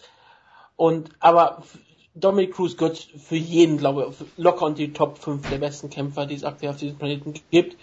Eigentlich mindestens in die Top 3. Und wenn du dann da hinsetzt, ist mir völlig egal. Cruz ist jemand, der hat Mixed Martial Arts auch durchaus verändert. Er hat wirklich diese, die Beinarbeit revolutioniert. Er hat wirklich darauf den Fokus gesetzt und viele Kämpfer ähm, imitieren ihn danach und Kämpfer haben auch schon fast geschafft, ihn ähm, diesen Stil zu verbessern. DJ Dillashaw war nah dran, hat wirklich den Stil adaptiert und hat seine eigene äh, Mittel daraus gefunden und hat damit auch Dominic Cruz einen harten Kampf abgeliefert und manche Leute hatten DJ Dillashaw vorne gehabt. Ich hätte, ich verstehe das nicht, aber Natürlich. diese Leute aber diese Leute können ähm, durchaus recht gehabt haben in ihrer, in ihrer Weltsicht, das ist auch kein Problem. Dominic Cruz ist ein absoluter Topkämpfer und ich glaube, das, was ihn speziell auszeichnet, ist auch seine unfassbar hohe Fight-Intelligenz. Und das sieht man auch immer wieder oder hört man immer wieder, wenn er über, wenn er irgendwelchen Podcasts auftritt, wenn er über Kampfsport redet, er weiß irgendwie einfach alles. Und das ist nicht in diesem Sinne von, er ist erhaben oder er ist irgendwie arrogant und er weiß einfach alles im Sinn, in diesem Sinne, in diesem Sinne, dass es irgendwie so abgehoben Nein, dieser Dominic Cruz versteht Mixed Martial Arts, ich glaube, kaum ein zweiter. Und das sieht man auch in vielen seinen Kämpfen, wo er auch mal Probleme hatte, dass er ziemlich gut darum ist, Schalter umzustellen und ähm, ähm, sich zu verändern, dass sein, seine Beine dabei anzupassen oder auf Takedown zu gehen oder irgendwie mehr Kicks einzusetzen oder mehr Schläge einzusetzen. Er weiß genau nach kurzer Zeit, wie sein Gegner agiert und kann dann daraus seine Schlüsse rausziehen und setzt danach jeden Gegner unter Druck und vor Probleme. Riot Faber ist eine, immer noch eine harte Herausforderung, das ist einfach eine Legende. Und ich meine, der zweite Kampf war auch ein ziemlich enger Kampf. Also klar, Dominic Cruz hat den Kampf immer noch für mich auch klar gewonnen, aber er war enger, als viele Leute, glaube ich, mal gewartet haben. Und Faber sah auch in den letzten Runden noch ziemlich gut aus. Cruz ist jemand, der auch eine unfassbare Cardio, obwohl er nie danach ausschaut. Cruz ist jemand, der schon in der zweiten Runde meistens seinen Mund sehr weit offen hat, aber trotzdem auch in der fünften Runde noch fast genau das gleiche Tempo geht wie in der zweiten Runde. Und das ist für jemanden, der so viel hin und her geht mit seinen Beinen und so viel ähm, agiert, gerade mit auch mit Takedowns und sowas, ist das schon ziemlich beeindruckend. Das ist eigentlich die größte Stärke vom Fuß, ist seine Athletik und seine Stärke. Und das, trotz seinen langen Verletzungen, das hat er im Mitsugaki-Kampf bewiesen, als er auf einmal komplett sein ganzes Stil verändert hat, den man sonst nie hatte und auf einmal Mitsugaki in kürzester Zeit zerstört hat oder nach seiner ewig langen Pause die Nacht wieder passierte. Und alle Leute sagten, der Ringrost gegen Dillashaw, das wird nicht helfen. Und er ihn dann trotzdem so einen Kampf rausgeholt hat und den Kampf gewonnen hat. Einen der besten Kämpfe, die es in diesem Jahr gab. Einer der schönsten Geschichten im Mixed Martial Arts überhaupt. Das ist wirklich toll an dieser, dieser Karte. Du hast wirklich die Mikey Bisping Geschichte, die endet und du hast die Cinderella Story von Dominic Cruz, der zurückkam und jetzt zum ersten Mal seinen Titel verteidigt. Deswegen ist das eigentlich eine wunderbare Karte in dieser Hinsicht und ich, ich sehe einfach auch, wie gesagt, kaum eine Möglichkeit für Favor. Ich finde es auch angenehm, dass Cruz hier sein ähm, die Erfüllung seines dritten Kampfes bekommt, damit er seinen, seinen Sieg hier holen, seinen Sieg hier klar holen kann, damit er 2-1 führt, damit er nicht immer 1-1 mit Mariah Faber hat. Beiden hassen sich, das merkst du wirklich, dass echter Hass ist, dass, was du so selten noch im Mixed Martial Arts hast, dass du wirklich Leute hast, die sich wirklich nicht mögen. Vielleicht ist da, natürlich haben die einen gewissen Respekt voreinander, logischerweise, aber persönlich mögen sie sich überhaupt nicht und das merkst du auch in jeder Hinsicht. Dominic Cruz ist überall überlegen ich würde durchaus sagen, dass Cruz den Kampf gewinnen möchte. Den größten Nachteil, den Cruz halt von seinem Stil hat, ist, dass er die Kämpfe halt meistens ziemlich lang zieht und auch häufig Risiken scheut und das natürlich immer noch die Möglichkeit gibt, irgendwann mal selbst Fehler zu tun. Raya Faber ist gut darin, Fehler auszunutzen. Das vor allem seine, seine größten Stärken, die er hat, dass er Fehler von Gegnern durchaus immer wieder bestraft. Und diese Gefahr besteht natürlich für Dominic Cruz hier auch immer wieder. Gleichzeitig glaube ich, dass Dominic Cruz schlau genug ist, dass er in solche Situationen nicht gerät und hier eine klare Decision rausholt. Ich könnte mir durchaus vorstellen, wenn Dominic Cruz es wirklich möchte, würde er den Kampf finishen können. Ich glaube, wenn Dominic Cruz es wirklich darauf anlegt, dann finisht er Dominic äh, Raya Faber später mit ähm, TK, äh, mit Strikes aus der Guard dann aus der Mount, also dem Strikes am Boden, oder er holt sich irgendwie eine, äh, eine Submission gegen Faber, was ziemlich beeindruckend wäre trotzdem noch. Wenn er, ich, ich weiß nicht, ob er es wirklich 100% drauf anlegt, aber wenn er es tut, wird er es schaffen. Der sichere Tipp ist Dominic Cruz per Unanimous Decision. Und das werde ich auch tippen. Ich natürlich auch, abgesehen davon, dass ich nicht tippen werde. Aber äh, ich sage auch, Dominic Cruz gewinnt den Kampf so, wie er will, solange es eine Decision ist.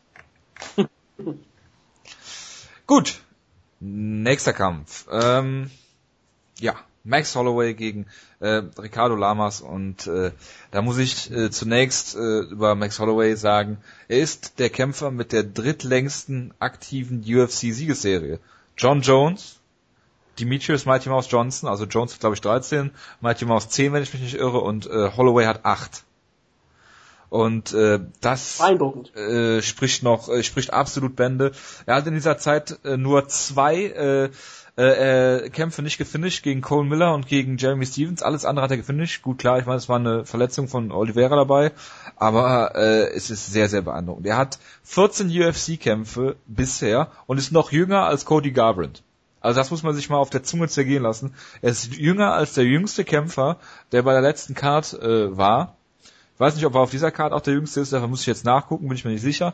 Aber er ist gerade 24 Jahre alt und hat schon 14 UFC-Kämpfe.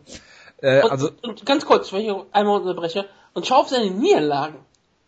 Seine ja. Niederlagen sind gegen absolute Top-Kämpfer. Ja, Justin Poirier, ganz früh in seiner Karriere, da war er glaube ich 21. Notice. So. Short Notice dagegen Poirier kannst du auch verlieren, wenn du da ein ganzes Trainingcamp hast. Das ist ein absoluter Topkämpfer. Dennis Bermudez, als Bermudez auf seinem Höhepunkt war, und das war ein ziemlich hart umkämpfter Kampf, und gegen Conor McGregor, den er zur Decision ging. Genau. Also man muss dazu sagen, äh, Bermudez hätte man auch bei Holloway sehen können, äh, Garcia auch bei Garcia, was relativ lustig ist mittlerweile. Äh, aber aber nichtsdestotrotz, er hat acht Siege in Serie im Featherweight. Es ist die drittlängste aktive UFC-Siegesserie, die längste eines Nicht-Champions und äh, da muss man einfach seinen Hut vorziehen. Ich werde dennoch auf Ricardo Lamas äh, setzen und zwar kann ich hier äh, auch genau sagen, warum. Äh, Ricardo Lamas ist genau wie Aljamain Sterling, Marcus Levesser und weitere Division 3 All-American und da kannst du natürlich nicht gegentippen. Äh, Spaß beiseite. Ricardo Lamas ist ein fantastischer Kämpfer. Äh, in der UFC immer so ein bisschen ähm, unterm Radar geschwirrt, äh, anfangs auch ein bisschen mit Verletzungen zu tun gehabt. Äh, aber wenn du dir seine, seine Niederlagen anguckst in der UFC, da hast du nur Chad Mendes und äh, Jose Aldo äh, der ihn auch nicht finishen konnte in deren Kampf, obwohl er, äh, das glaube ich, die beeindruckendsten ersten zwei Runden waren, die ich jemals gesehen habe. Äh, ich übertreibe jetzt äh, in Joe Rogan-Manier. Aber ähm, Ricardo Lamas ist äh, ein absoluter Veteran und ist ein äh, Top-Kämpfer. Und er hat auch immer gute Gameplans eigentlich. Er hat gegen Diego Sanchez schon gesehen, der ihn immer wieder am Käfig gestellt hat, äh, möglichst Schaden vermieden hat und den Kampf sicher nach Hause gefahren hat. Und ähm, so leid es mir tut, vielleicht äh, sogar für die Siegesserie von Max Holloway, äh, der auch einer von Jonas Lieblingskämpfern ist, ähm, denke ich, ähm, dass Lamas hier, wenn er den Kampf zu Boden kriegt, wenn er nicht zu Boden kriegt, sehe ich Holloway vorne, weil ähm, der auch äh, fantastische Kicks hat, wie, wie Luke Rockhold vielleicht äh, sogar, äh, immer wieder Spinning Kicks rausholt, immer schön zum Körper arbeitet, einer der wenigen, die auch äh, wenigen MMA-Kämpfer, die auch wirklich schön zum Körper arbeiten, mit Kicks, immer wieder äh, äh, die Distanz sucht und den Kampf lang machen kann. Und Ricardo Lamas, der eher den Infight suchen wird, der die Distanz schießen wollen wird, den Kampf an den Käfig drücken, äh, äh, wollen wird. Und äh, ich glaube, ich kann ja gar nicht sagen, warum äh, ich das glaube, aber ich habe irgendwie so ein Gefühl, dass Ricardo Lamas das schaffen kann, dass er den Kampf ähm, an den Käfig drückt, ihn da vielleicht zu Boden nehmen kann, ihn damit Ground and Pound eindeckt und so eine Decision gewinnt. Äh, ich glaube nicht, dass er äh, Max Holloway finishen kann. Äh, aber ich glaube, dass er eine Decision holt, dass er ihn zu Boden nimmt und dort kontrollieren kann, weil das ist immer noch so eine Schwachstelle, von der ich nicht weiß, ob Max Holloway damit klarkommt. Wenn er den Kampf diktieren kann, wenn er ihn äh, auf Distanz boxt oder, oder kickboxt, äh, klar, dann ist kaum ein Kraut gegen äh, Max Holloway gewachsen. Und äh, ja, wenn äh, Lamas das schafft, äh, so einen Hundekampf daraus zu machen, in einen Käfig drückt, ihn zu Boden nimmt, äh, Top Control, kann er hier eine Decision outgrinden und das glaube ich wird passieren. Wie gesagt, warum genau ich dieses Gefühl habe, kann ich hier nicht mal sagen. Aber es ist, wäre schade um die Siegesserie von Max Holloway, äh, aber ich denke, dass Lamas hier diese Decision holen wird. Weil, ähm, ja, wie gesagt, Ricardo Lamas vergessen viele Leute zu Unrecht. Glaubst du, dass der Tipp sich durch die gestrige Show etwas verändert hat. Dieses Gefühl, was sie eingeschlichen hat, dass sie gesehen, dass viele junge Kämpfer sind auf einmal wie Almeida und auch wie Sterling auf einmal vor Probleme gesetzt worden, dass sie auf einmal gegen jemanden gekämpft haben, der sie erstmal die Grenzen aufgezeigt hat? Äh, ich sag mal so, also es hat das Bild davon hat sich gestern noch verfestigt. Nur ist es halt was anderes, ob du einen jungen Kämpfer, der schon so lange in der UFC ist, wie, wie Max Holloway hast, oder halt Leute, die so relativ grün hinter den Ohren sind mit vier, fünf UFC-Kämpfen wie Almeida oder, oder Sterling. Äh, aber ich habe das Gefühl komischerweise auch schon vorher gehabt, als ich mir diesen Kampf angeguckt habe, als er angesetzt worden ist. Und äh, ich habe auch komischerweise immer in so komischen Kämpfen gegen Lamas getippt, die er dann gewonnen hat, gegen Bermudas zum Beispiel, der, klar besiegt hat. Ähm, deswegen, äh, ich tippe einfach mal auf, klar, ich meine, gegen Sanchez musst du ja auf ihn tippen, aber äh, äh, für mich ist das hier eigentlich äh, vom Gefühl her so eine Sache, dass ich sage, äh, Lamas könnte hier den Upset schaffen. Ich glaube, dass es ein Upset wäre. Bin mir ziemlich sicher. Es ist einfach ziemlich beeindruckend von beiden Kämpfern, aber nur deren Niederlagen anzusehen. Weil es gibt nur einen Kämpfer, wo man vielleicht so ein bisschen ausnehmen kann, ist bei Ricardo Name. Er hat eine Niederlage gegen Danny Castillo ganz früh in seiner Karriere. Das ist keine Schande. Und Yuri Alcantara. Aber das sind zwei wirklich auch gefährliche Kämpfer in der Division, aber sind vielleicht nicht die absolute Elite. Und sonst hat er gegen die beiden besten Kämpfer in Featherweight verloren, die es so gibt, mit Josie Aldo und Chad Mendes. Und gegen beide kannst du absolut verlieren, ohne dass das irgendwie ein äh, Problem darstellt. Lamas, wie gesagt, eine, ein wunderbarer Kämpfer. Sein Nickname Bully äh, wird durchaus wird er durchaus immer gerecht. Und Max Holloway, ja, diese, diese Siegesserie ist halt so ziemlich beeindruckend, weil die so weil sie nicht komplett heimlich still und leise ist, logischerweise, weil er, er kämpft gegen absolute Top-Leute, aber dass die schon so lang geht, ist halt wirklich immer wieder überraschend, wenn du wirklich überlegst. Ja, und da waren auch selbst diese kleinen Siege über so Leute wie Andrew Feely, Will Schope, Akira Kurosani. Das sind alles keine, auch Komilla, logischerweise, das sind alles Siege gegen richtig talentierte Kämpfer. Und ähm, das sind nicht einfach Leute, die einfach mal, die mal einfach, das sind keine einfachen Aufbaukämpfe, das sind wirklich talentierte Kämpfer gewesen und Max Holloway hat sie alle klar besiegt. Und jetzt hast du ihn mit Siegen äh, hochkommen lassen mit gegen Cap Swanson, gegen Charles Oliveira, gegen Jeremy Stevens jetzt seinen großen Sieg gefeiert hat. Also es ist schon beeindruckend. Ich habe diesen Kampf mehr oder weniger komplett nicht mehr auf dem Schirm gehabt, weil auch, wie gesagt, die beiden Main Events halt so dominieren. Und das ist ein absolut großer Kampf. Also das ist beeindruckend, dass es hier einfach mal der dritte Kampf auf der Karte ist und ich das hier sehr, sehr gerne. Und ich weiß echt nicht, wie ich tippen soll. Ich, ich bin auch immer so jemand, bei so einem Kampf würde ich eher auf Lamas tippen, aber ich habe lange auch eher das Gefühl, dass ich vielleicht jetzt auf einmal so ein bisschen denke, oh Gott, gestern und gleich, Max Holloway ist so jung, vielleicht hätte ich vor einer Woche anders getippt. Gleichzeitig sehe ich aber auch wirklich so die Sache, Lamas ist halt ein richtig gefährlicher Gegner und ich sage, in der aktuellen Form und in, in der aktuellen Verfassung, wie Lamas ist, sehe ich ihn nur gegen die absolute Elite im Nachteil. Und vielleicht kann Holloway schon dahin stoßen. Es würde mich nicht überraschen. Und wenn es tut, dann hat er, ist er auf jeden Fall dahin gestoßen ein absolut, absoluter Topkämpfer. Dann hat er für mich auch einen Teil des Shots sich verdient. Lamas ist auch jemand, der mit so einem Sieg ja auch locker in eine Teil der Shot-Region ähm, stoßen kann. Aber ja, ich glaube, dass der Bully hier seinen Namen gerecht wird. Und ich glaube auch, dass Lamas hier sich eine Decision rausholt. Welch ich würde gerne, ich würde aber irgendwie auch gerne Holloway auch siegen sehen. Ich mag Lamas, ich mag auch, wie Lamas kämpft. Aber Holloway wäre schon eine beeindruckende Geschichte, muss man das ehrlich sagen. Wenn er jetzt einen Sieg über Lamas feiert und dann wirklich so letzten vier Kämpfe Siege über Swanson, Oliveira, Stevens und Lamas hat, dann muss er einen Teilshow bekommen. Weil solche, solche vier Siege hast du nicht einfach mal in der Division. Das ist schon das Beste, was du haben kannst. Das stimmt allerdings. Und dann äh, kriegt Jose Aldo, wenn er gewinnt, vielleicht doch nicht seinen Kampf gegen Conor McGregor. Das wäre was. Rematch Conor McGregor gegen Max Holloway. Es wäre ein ziemlich geiler Kampf. Aber er würde ja dann Aldo nicht stattfinden, weil äh, wegen. Also wenn Conor McGregor wieder kämpft, dann muss er erst die Titel vereinigt werden. Das ist das Problem an der Sache.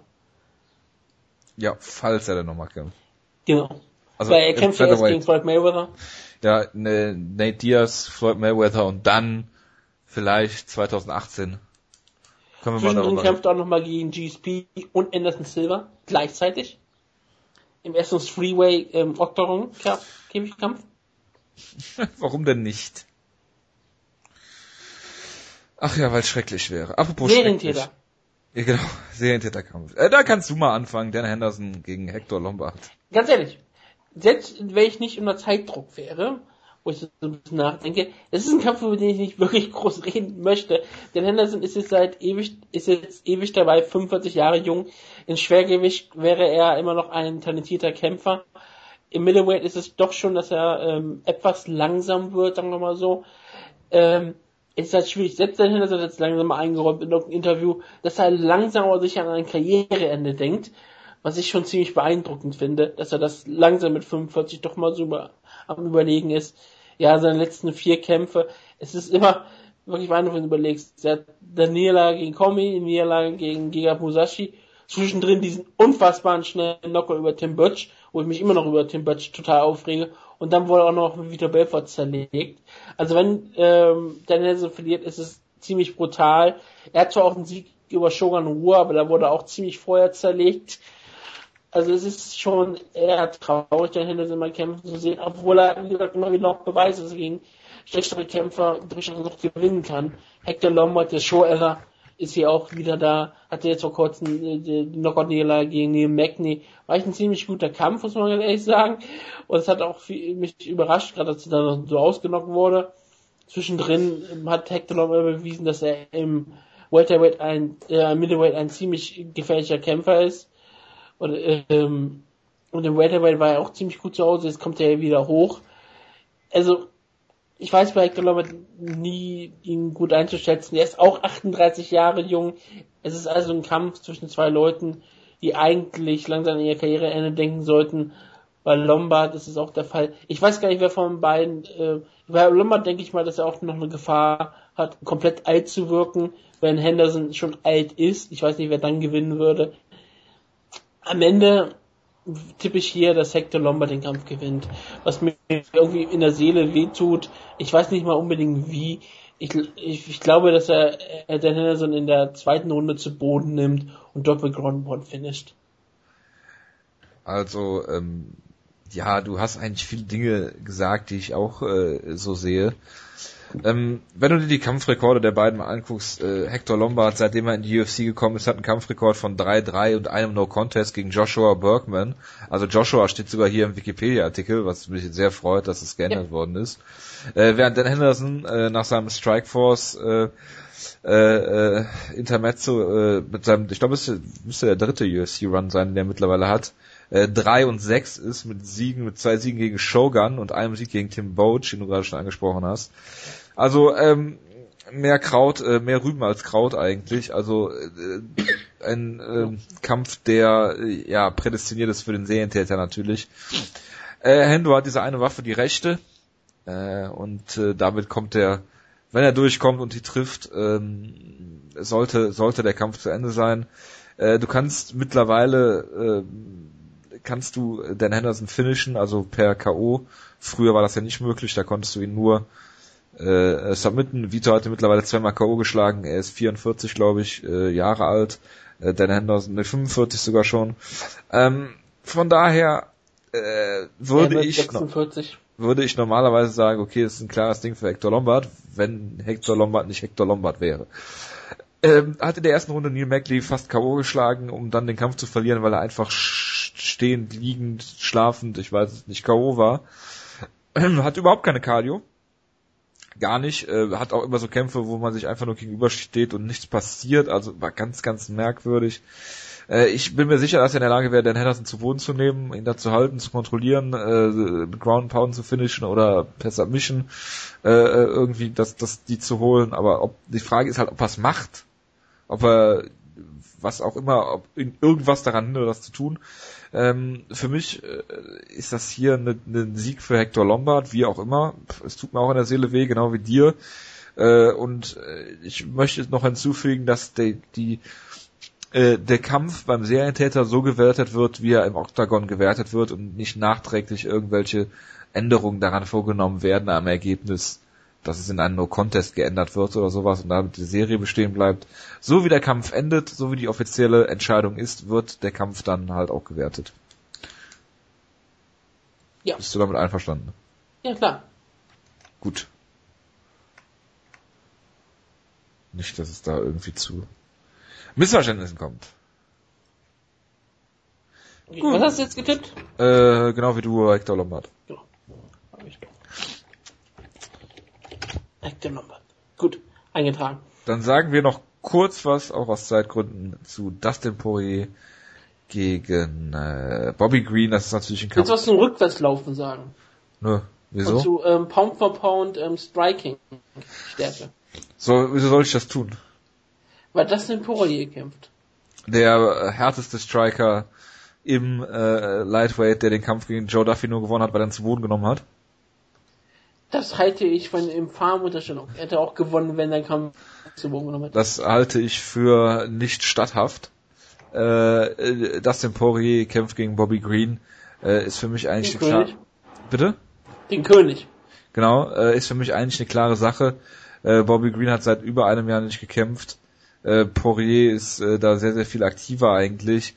Ähm, sollte der bessere Kämpfer sein, äh, der ein äh, breiteres Spektrum eigentlich abdeckt, wobei man Bobby Green niemals unterschätzen darf. Er hat eine Amateur-Ringer-Karriere hinter sich, ist schwer zu Boden zu nehmen.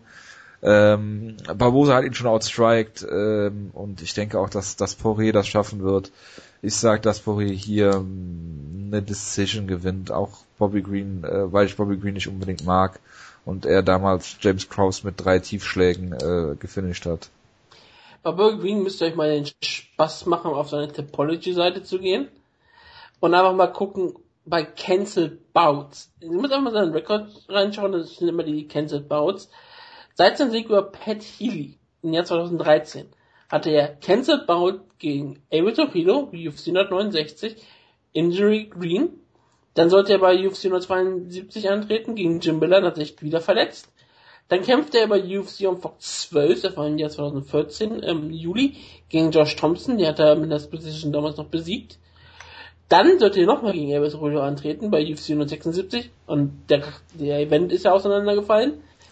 Dann sollte er bei UFC Fight Night äh, 47 antreten und das ist nichts passiert, weil ähm, Green eigentlich gegen Josh Thompson oder sowas antreten sollte, das dann nie, was nichts wurde. Dann sollte er gegen 178 gegen Masvidal antreten, was auch nichts wurde. Dann sollte er gegen ähm, Donationi antreten, was auch nichts wurde. Dann kämpfte er gegen Barbosa bei UFC Fight Night 57. Ja, und dann, dann sollte er wieder gegen Masvidal antreten bei UFC Fighter 63, das war im Jahr 2015. Da hat er sich seine Quad verletzt, das wäre ja Triple H gewesen. Dann ähm, im Jahr 2015 soll er nochmal antreten gegen Aya Quinter, dann hat sich sein ACL auseinandergebrochen. Und jetzt ist er wieder da und kämpft gegen Dustin Poirier. Ich wäre also nicht schockiert, falls wir über diesen, falls wir über diesen Kampf hier reden wollen und der Kampf wird wieder abgesagt bei Bobby Green ein schlimmeres Frack ist als Dominic Cruz. Aber ja, als, als würde er bei AKA trainieren. Aber Pinnacle MMA ist scheinbar noch schlimmer. Ja, ähm, am Ende, das ist eine wunderbare Geschichte. Ich mag das in Poirier, er ist auch für mich ein sehr unterhaltsamer Kämpfer. Bobby Green gibt mir überhaupt nichts. Jonas mag ihn aus irgendwelchen Gründen ja total gerne. Ich sage, dass Poirier wird ihn hier äh, verprügeln, ausdocken, weil er die hellste Knockout Power hat im Lightweight und eigentlich auch Pound for Pound. Er ist der stärkste Schläger überhaupt und das wird das den Poirier zeigen. Der Diamant wird jemanden wegschleifen. Apropos wegschleifen. Der nächste Kampf ist ja auch wie für dich gebuckt eigentlich. Äh, Brian Ortega, äh, äh, Gracie Jiu-Jitsu Standout gegen äh, den Schreiner Clay Guida. Und es wird laufen wie jeder Clay Guida Kampf eigentlich. Er wird viel rumtanzen, er wird viel rumspringen, er wird den Kampf versuchen zu Boden zu nehmen und ich denke, da wird er submitted werden. Äh, auch wenn er sehr schwierig ist, äh, er hat eine gute Top-Control, aber er ist schon gegen Thiago Tavares in diese Guillotine reingelaufen und er, er ähm, Bermudes bitte? ist ja keine Guillotine reingelaufen, aber was submitted. Gegen, gegen wen? Gegen Bermudas, ja, ja, genau, der ist auch submitted worden. Also du kannst dir wieder äh, submitten, äh, er ist äh, sehr, wie soll man das nennen, schlampig mit seinem Grappling manchmal, mit seinen Takedowns. Gut, äh, Bermudas hat ihn vorher ziemlich verprügelt und äh, bei Tavares war es einfach ein, ein äh, Fehler von ihm. Äh, Brian Ortega besitzt im Endeffekt kein Striking, so richtig, das ist dieser klassische äh, Gracie Jiu-Jitsu-Kämpfer ohne Striking, nur mit äh, einem Ground Game eigentlich und Clay Guida könnte das ausnutzen, indem er den Kampf stehend hält und wild rumspringen, den Kampf in den Käfig drückt und so den, eine Decision gewinnt. Würde er nicht machen, er würde den Kampf zu Boden nehmen und da submitted werden.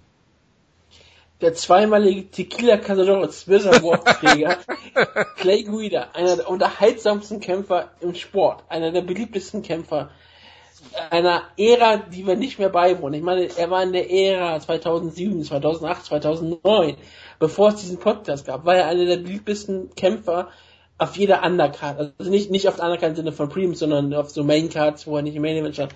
Leute haben Clay Guida geliebt.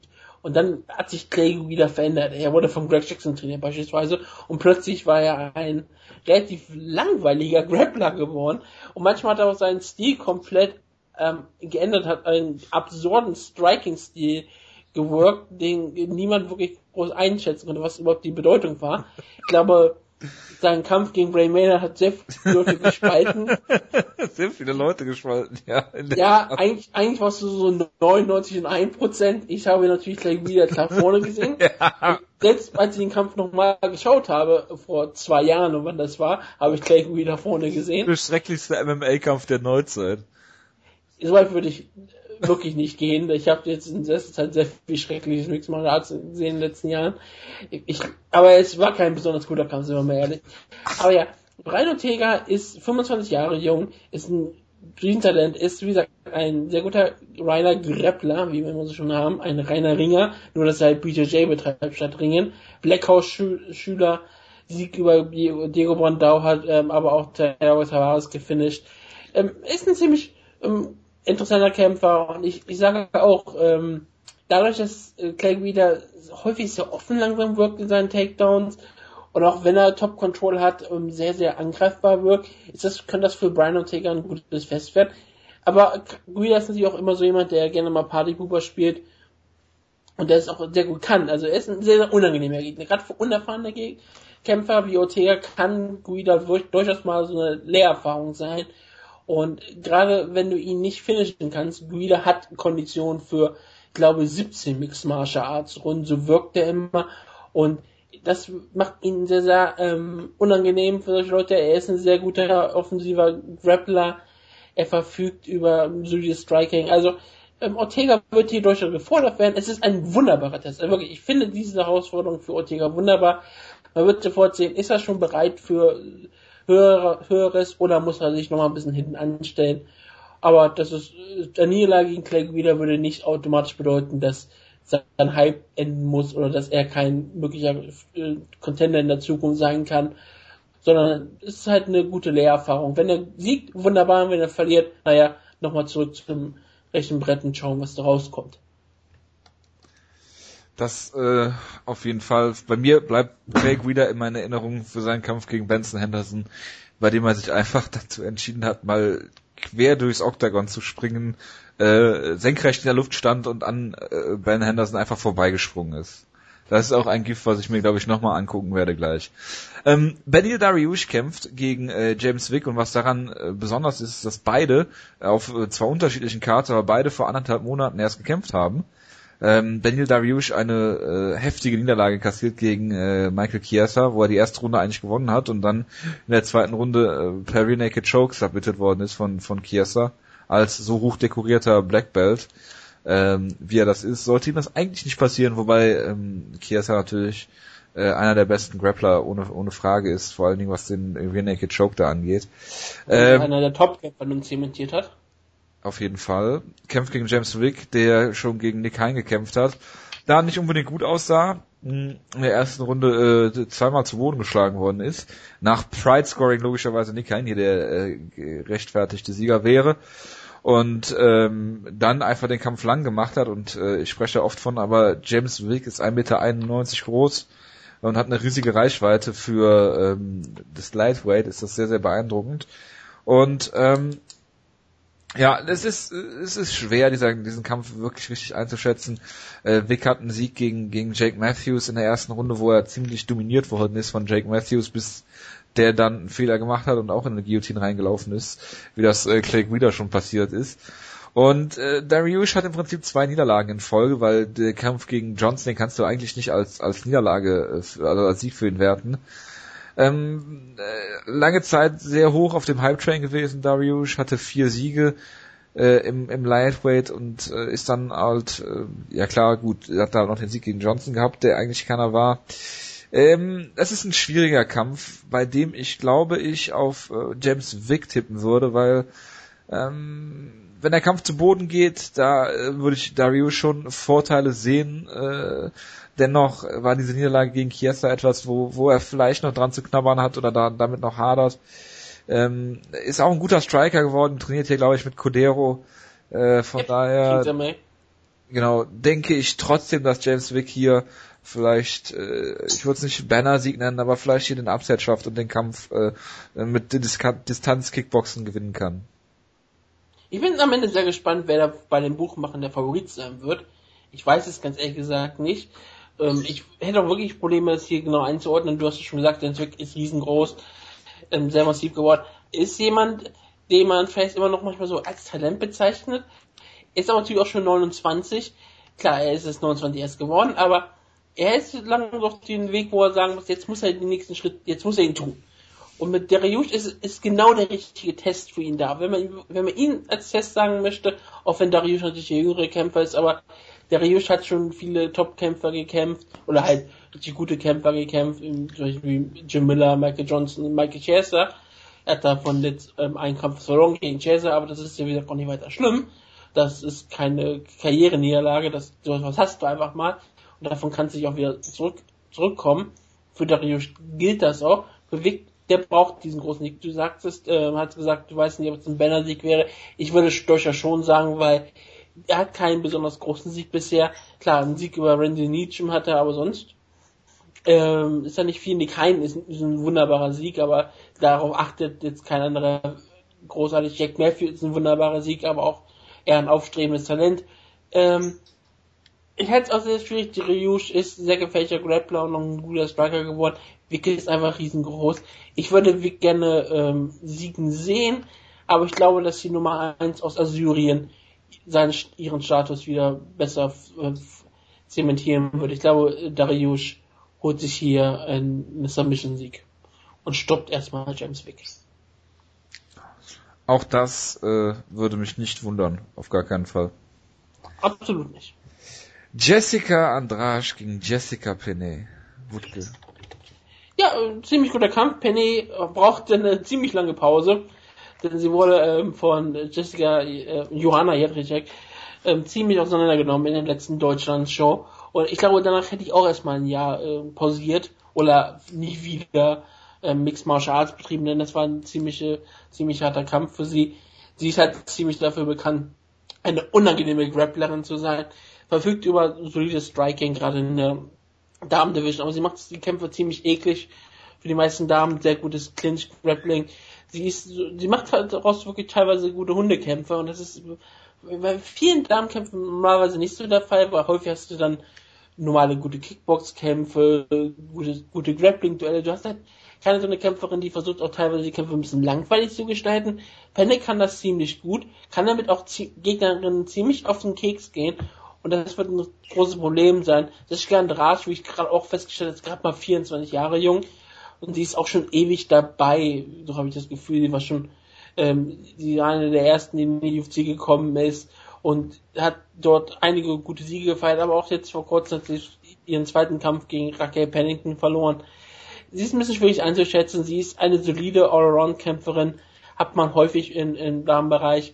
Da fällt sie gut rein. Sie ist eine gute Grapplerin, hatte vor kurzem auch einen Grappling-Kampf gehabt bei irgendeiner Grappling-Liga, den sie auch gewonnen hat. Ich glaube, im BTJ Blue Belt ist sie, glaube ich. Aber halt eine ziemlich ähm, aktive Blue Belt-Kämpferin oder halt, ich glaube, es ist, glaube, es ist diesen Blue Belt, ich bin mir nicht 100% sicher.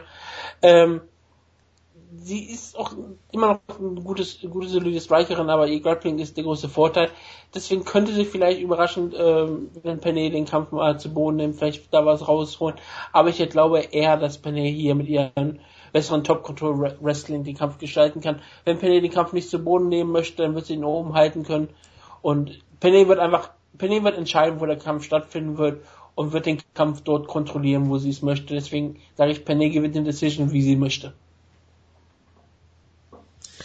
Äh, ich nicht nur aus Zeitgründen, sondern ich hätte es nicht besser zusammenfassen können. Ich kann dir da nur zustimmen. Ich sage Penny per Submission. So, äh, restlichen Card, äh, sagen wir mal kurz, sage ich mal kurz die Kämpfe. Wenn du irgendwas dazu sagen möchtest, sag einfach kurz ein. Wir haben Cole Miller gegen Bruce Leroy. Ich hoffe auf No Contest. Ja, das, das hoffen wir alle. Wir hoffen, dass die Arena explodiert und damit der Kampf nicht stattfinden wird. Sean Strickland gegen Tom Breeze. Ja, Tom Breeze ist ja ein sehr gehypter Kämpfer von Jonas und Bloody Elbow hat in seinem letzten Kampf nicht so überzeugt. Äh, mal gespannt, was er hier macht. Sean Strickland sind beide sehr, sehr große Welterweight-Kämpfer. Äh, bin mal gespannt, wie der so wird. Wurde ja auch gehypt, so ein bisschen auf dieser Fight Pass-Offensive, äh, hinsichtlich der Fight Pass-Offensive bei der letzten Show.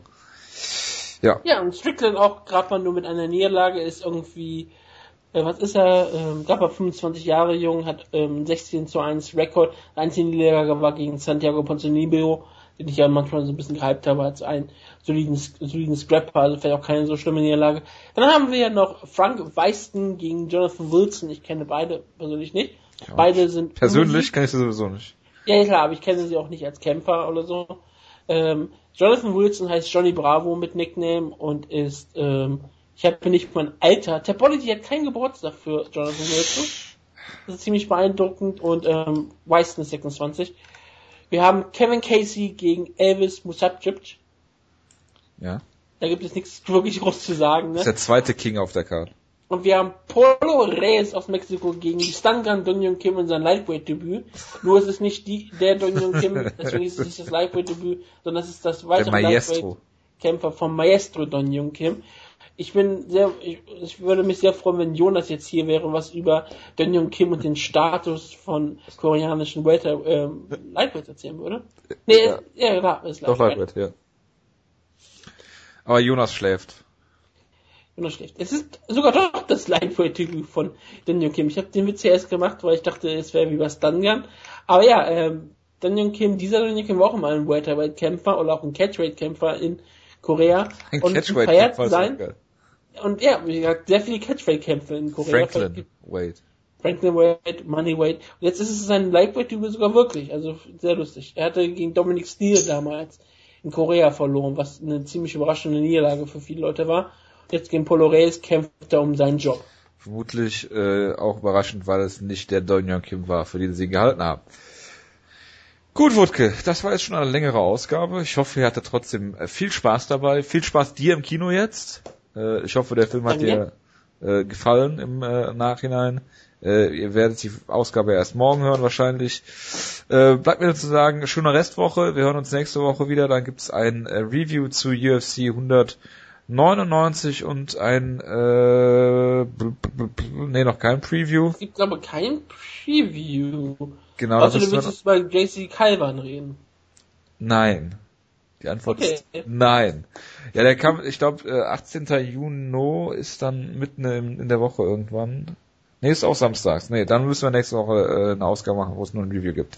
Nichtsdestotrotz, macht's gut. Äh, ich wünsche euch eine schöne Restwoche und äh, bis dahin. Ciao, ciao. Mhm.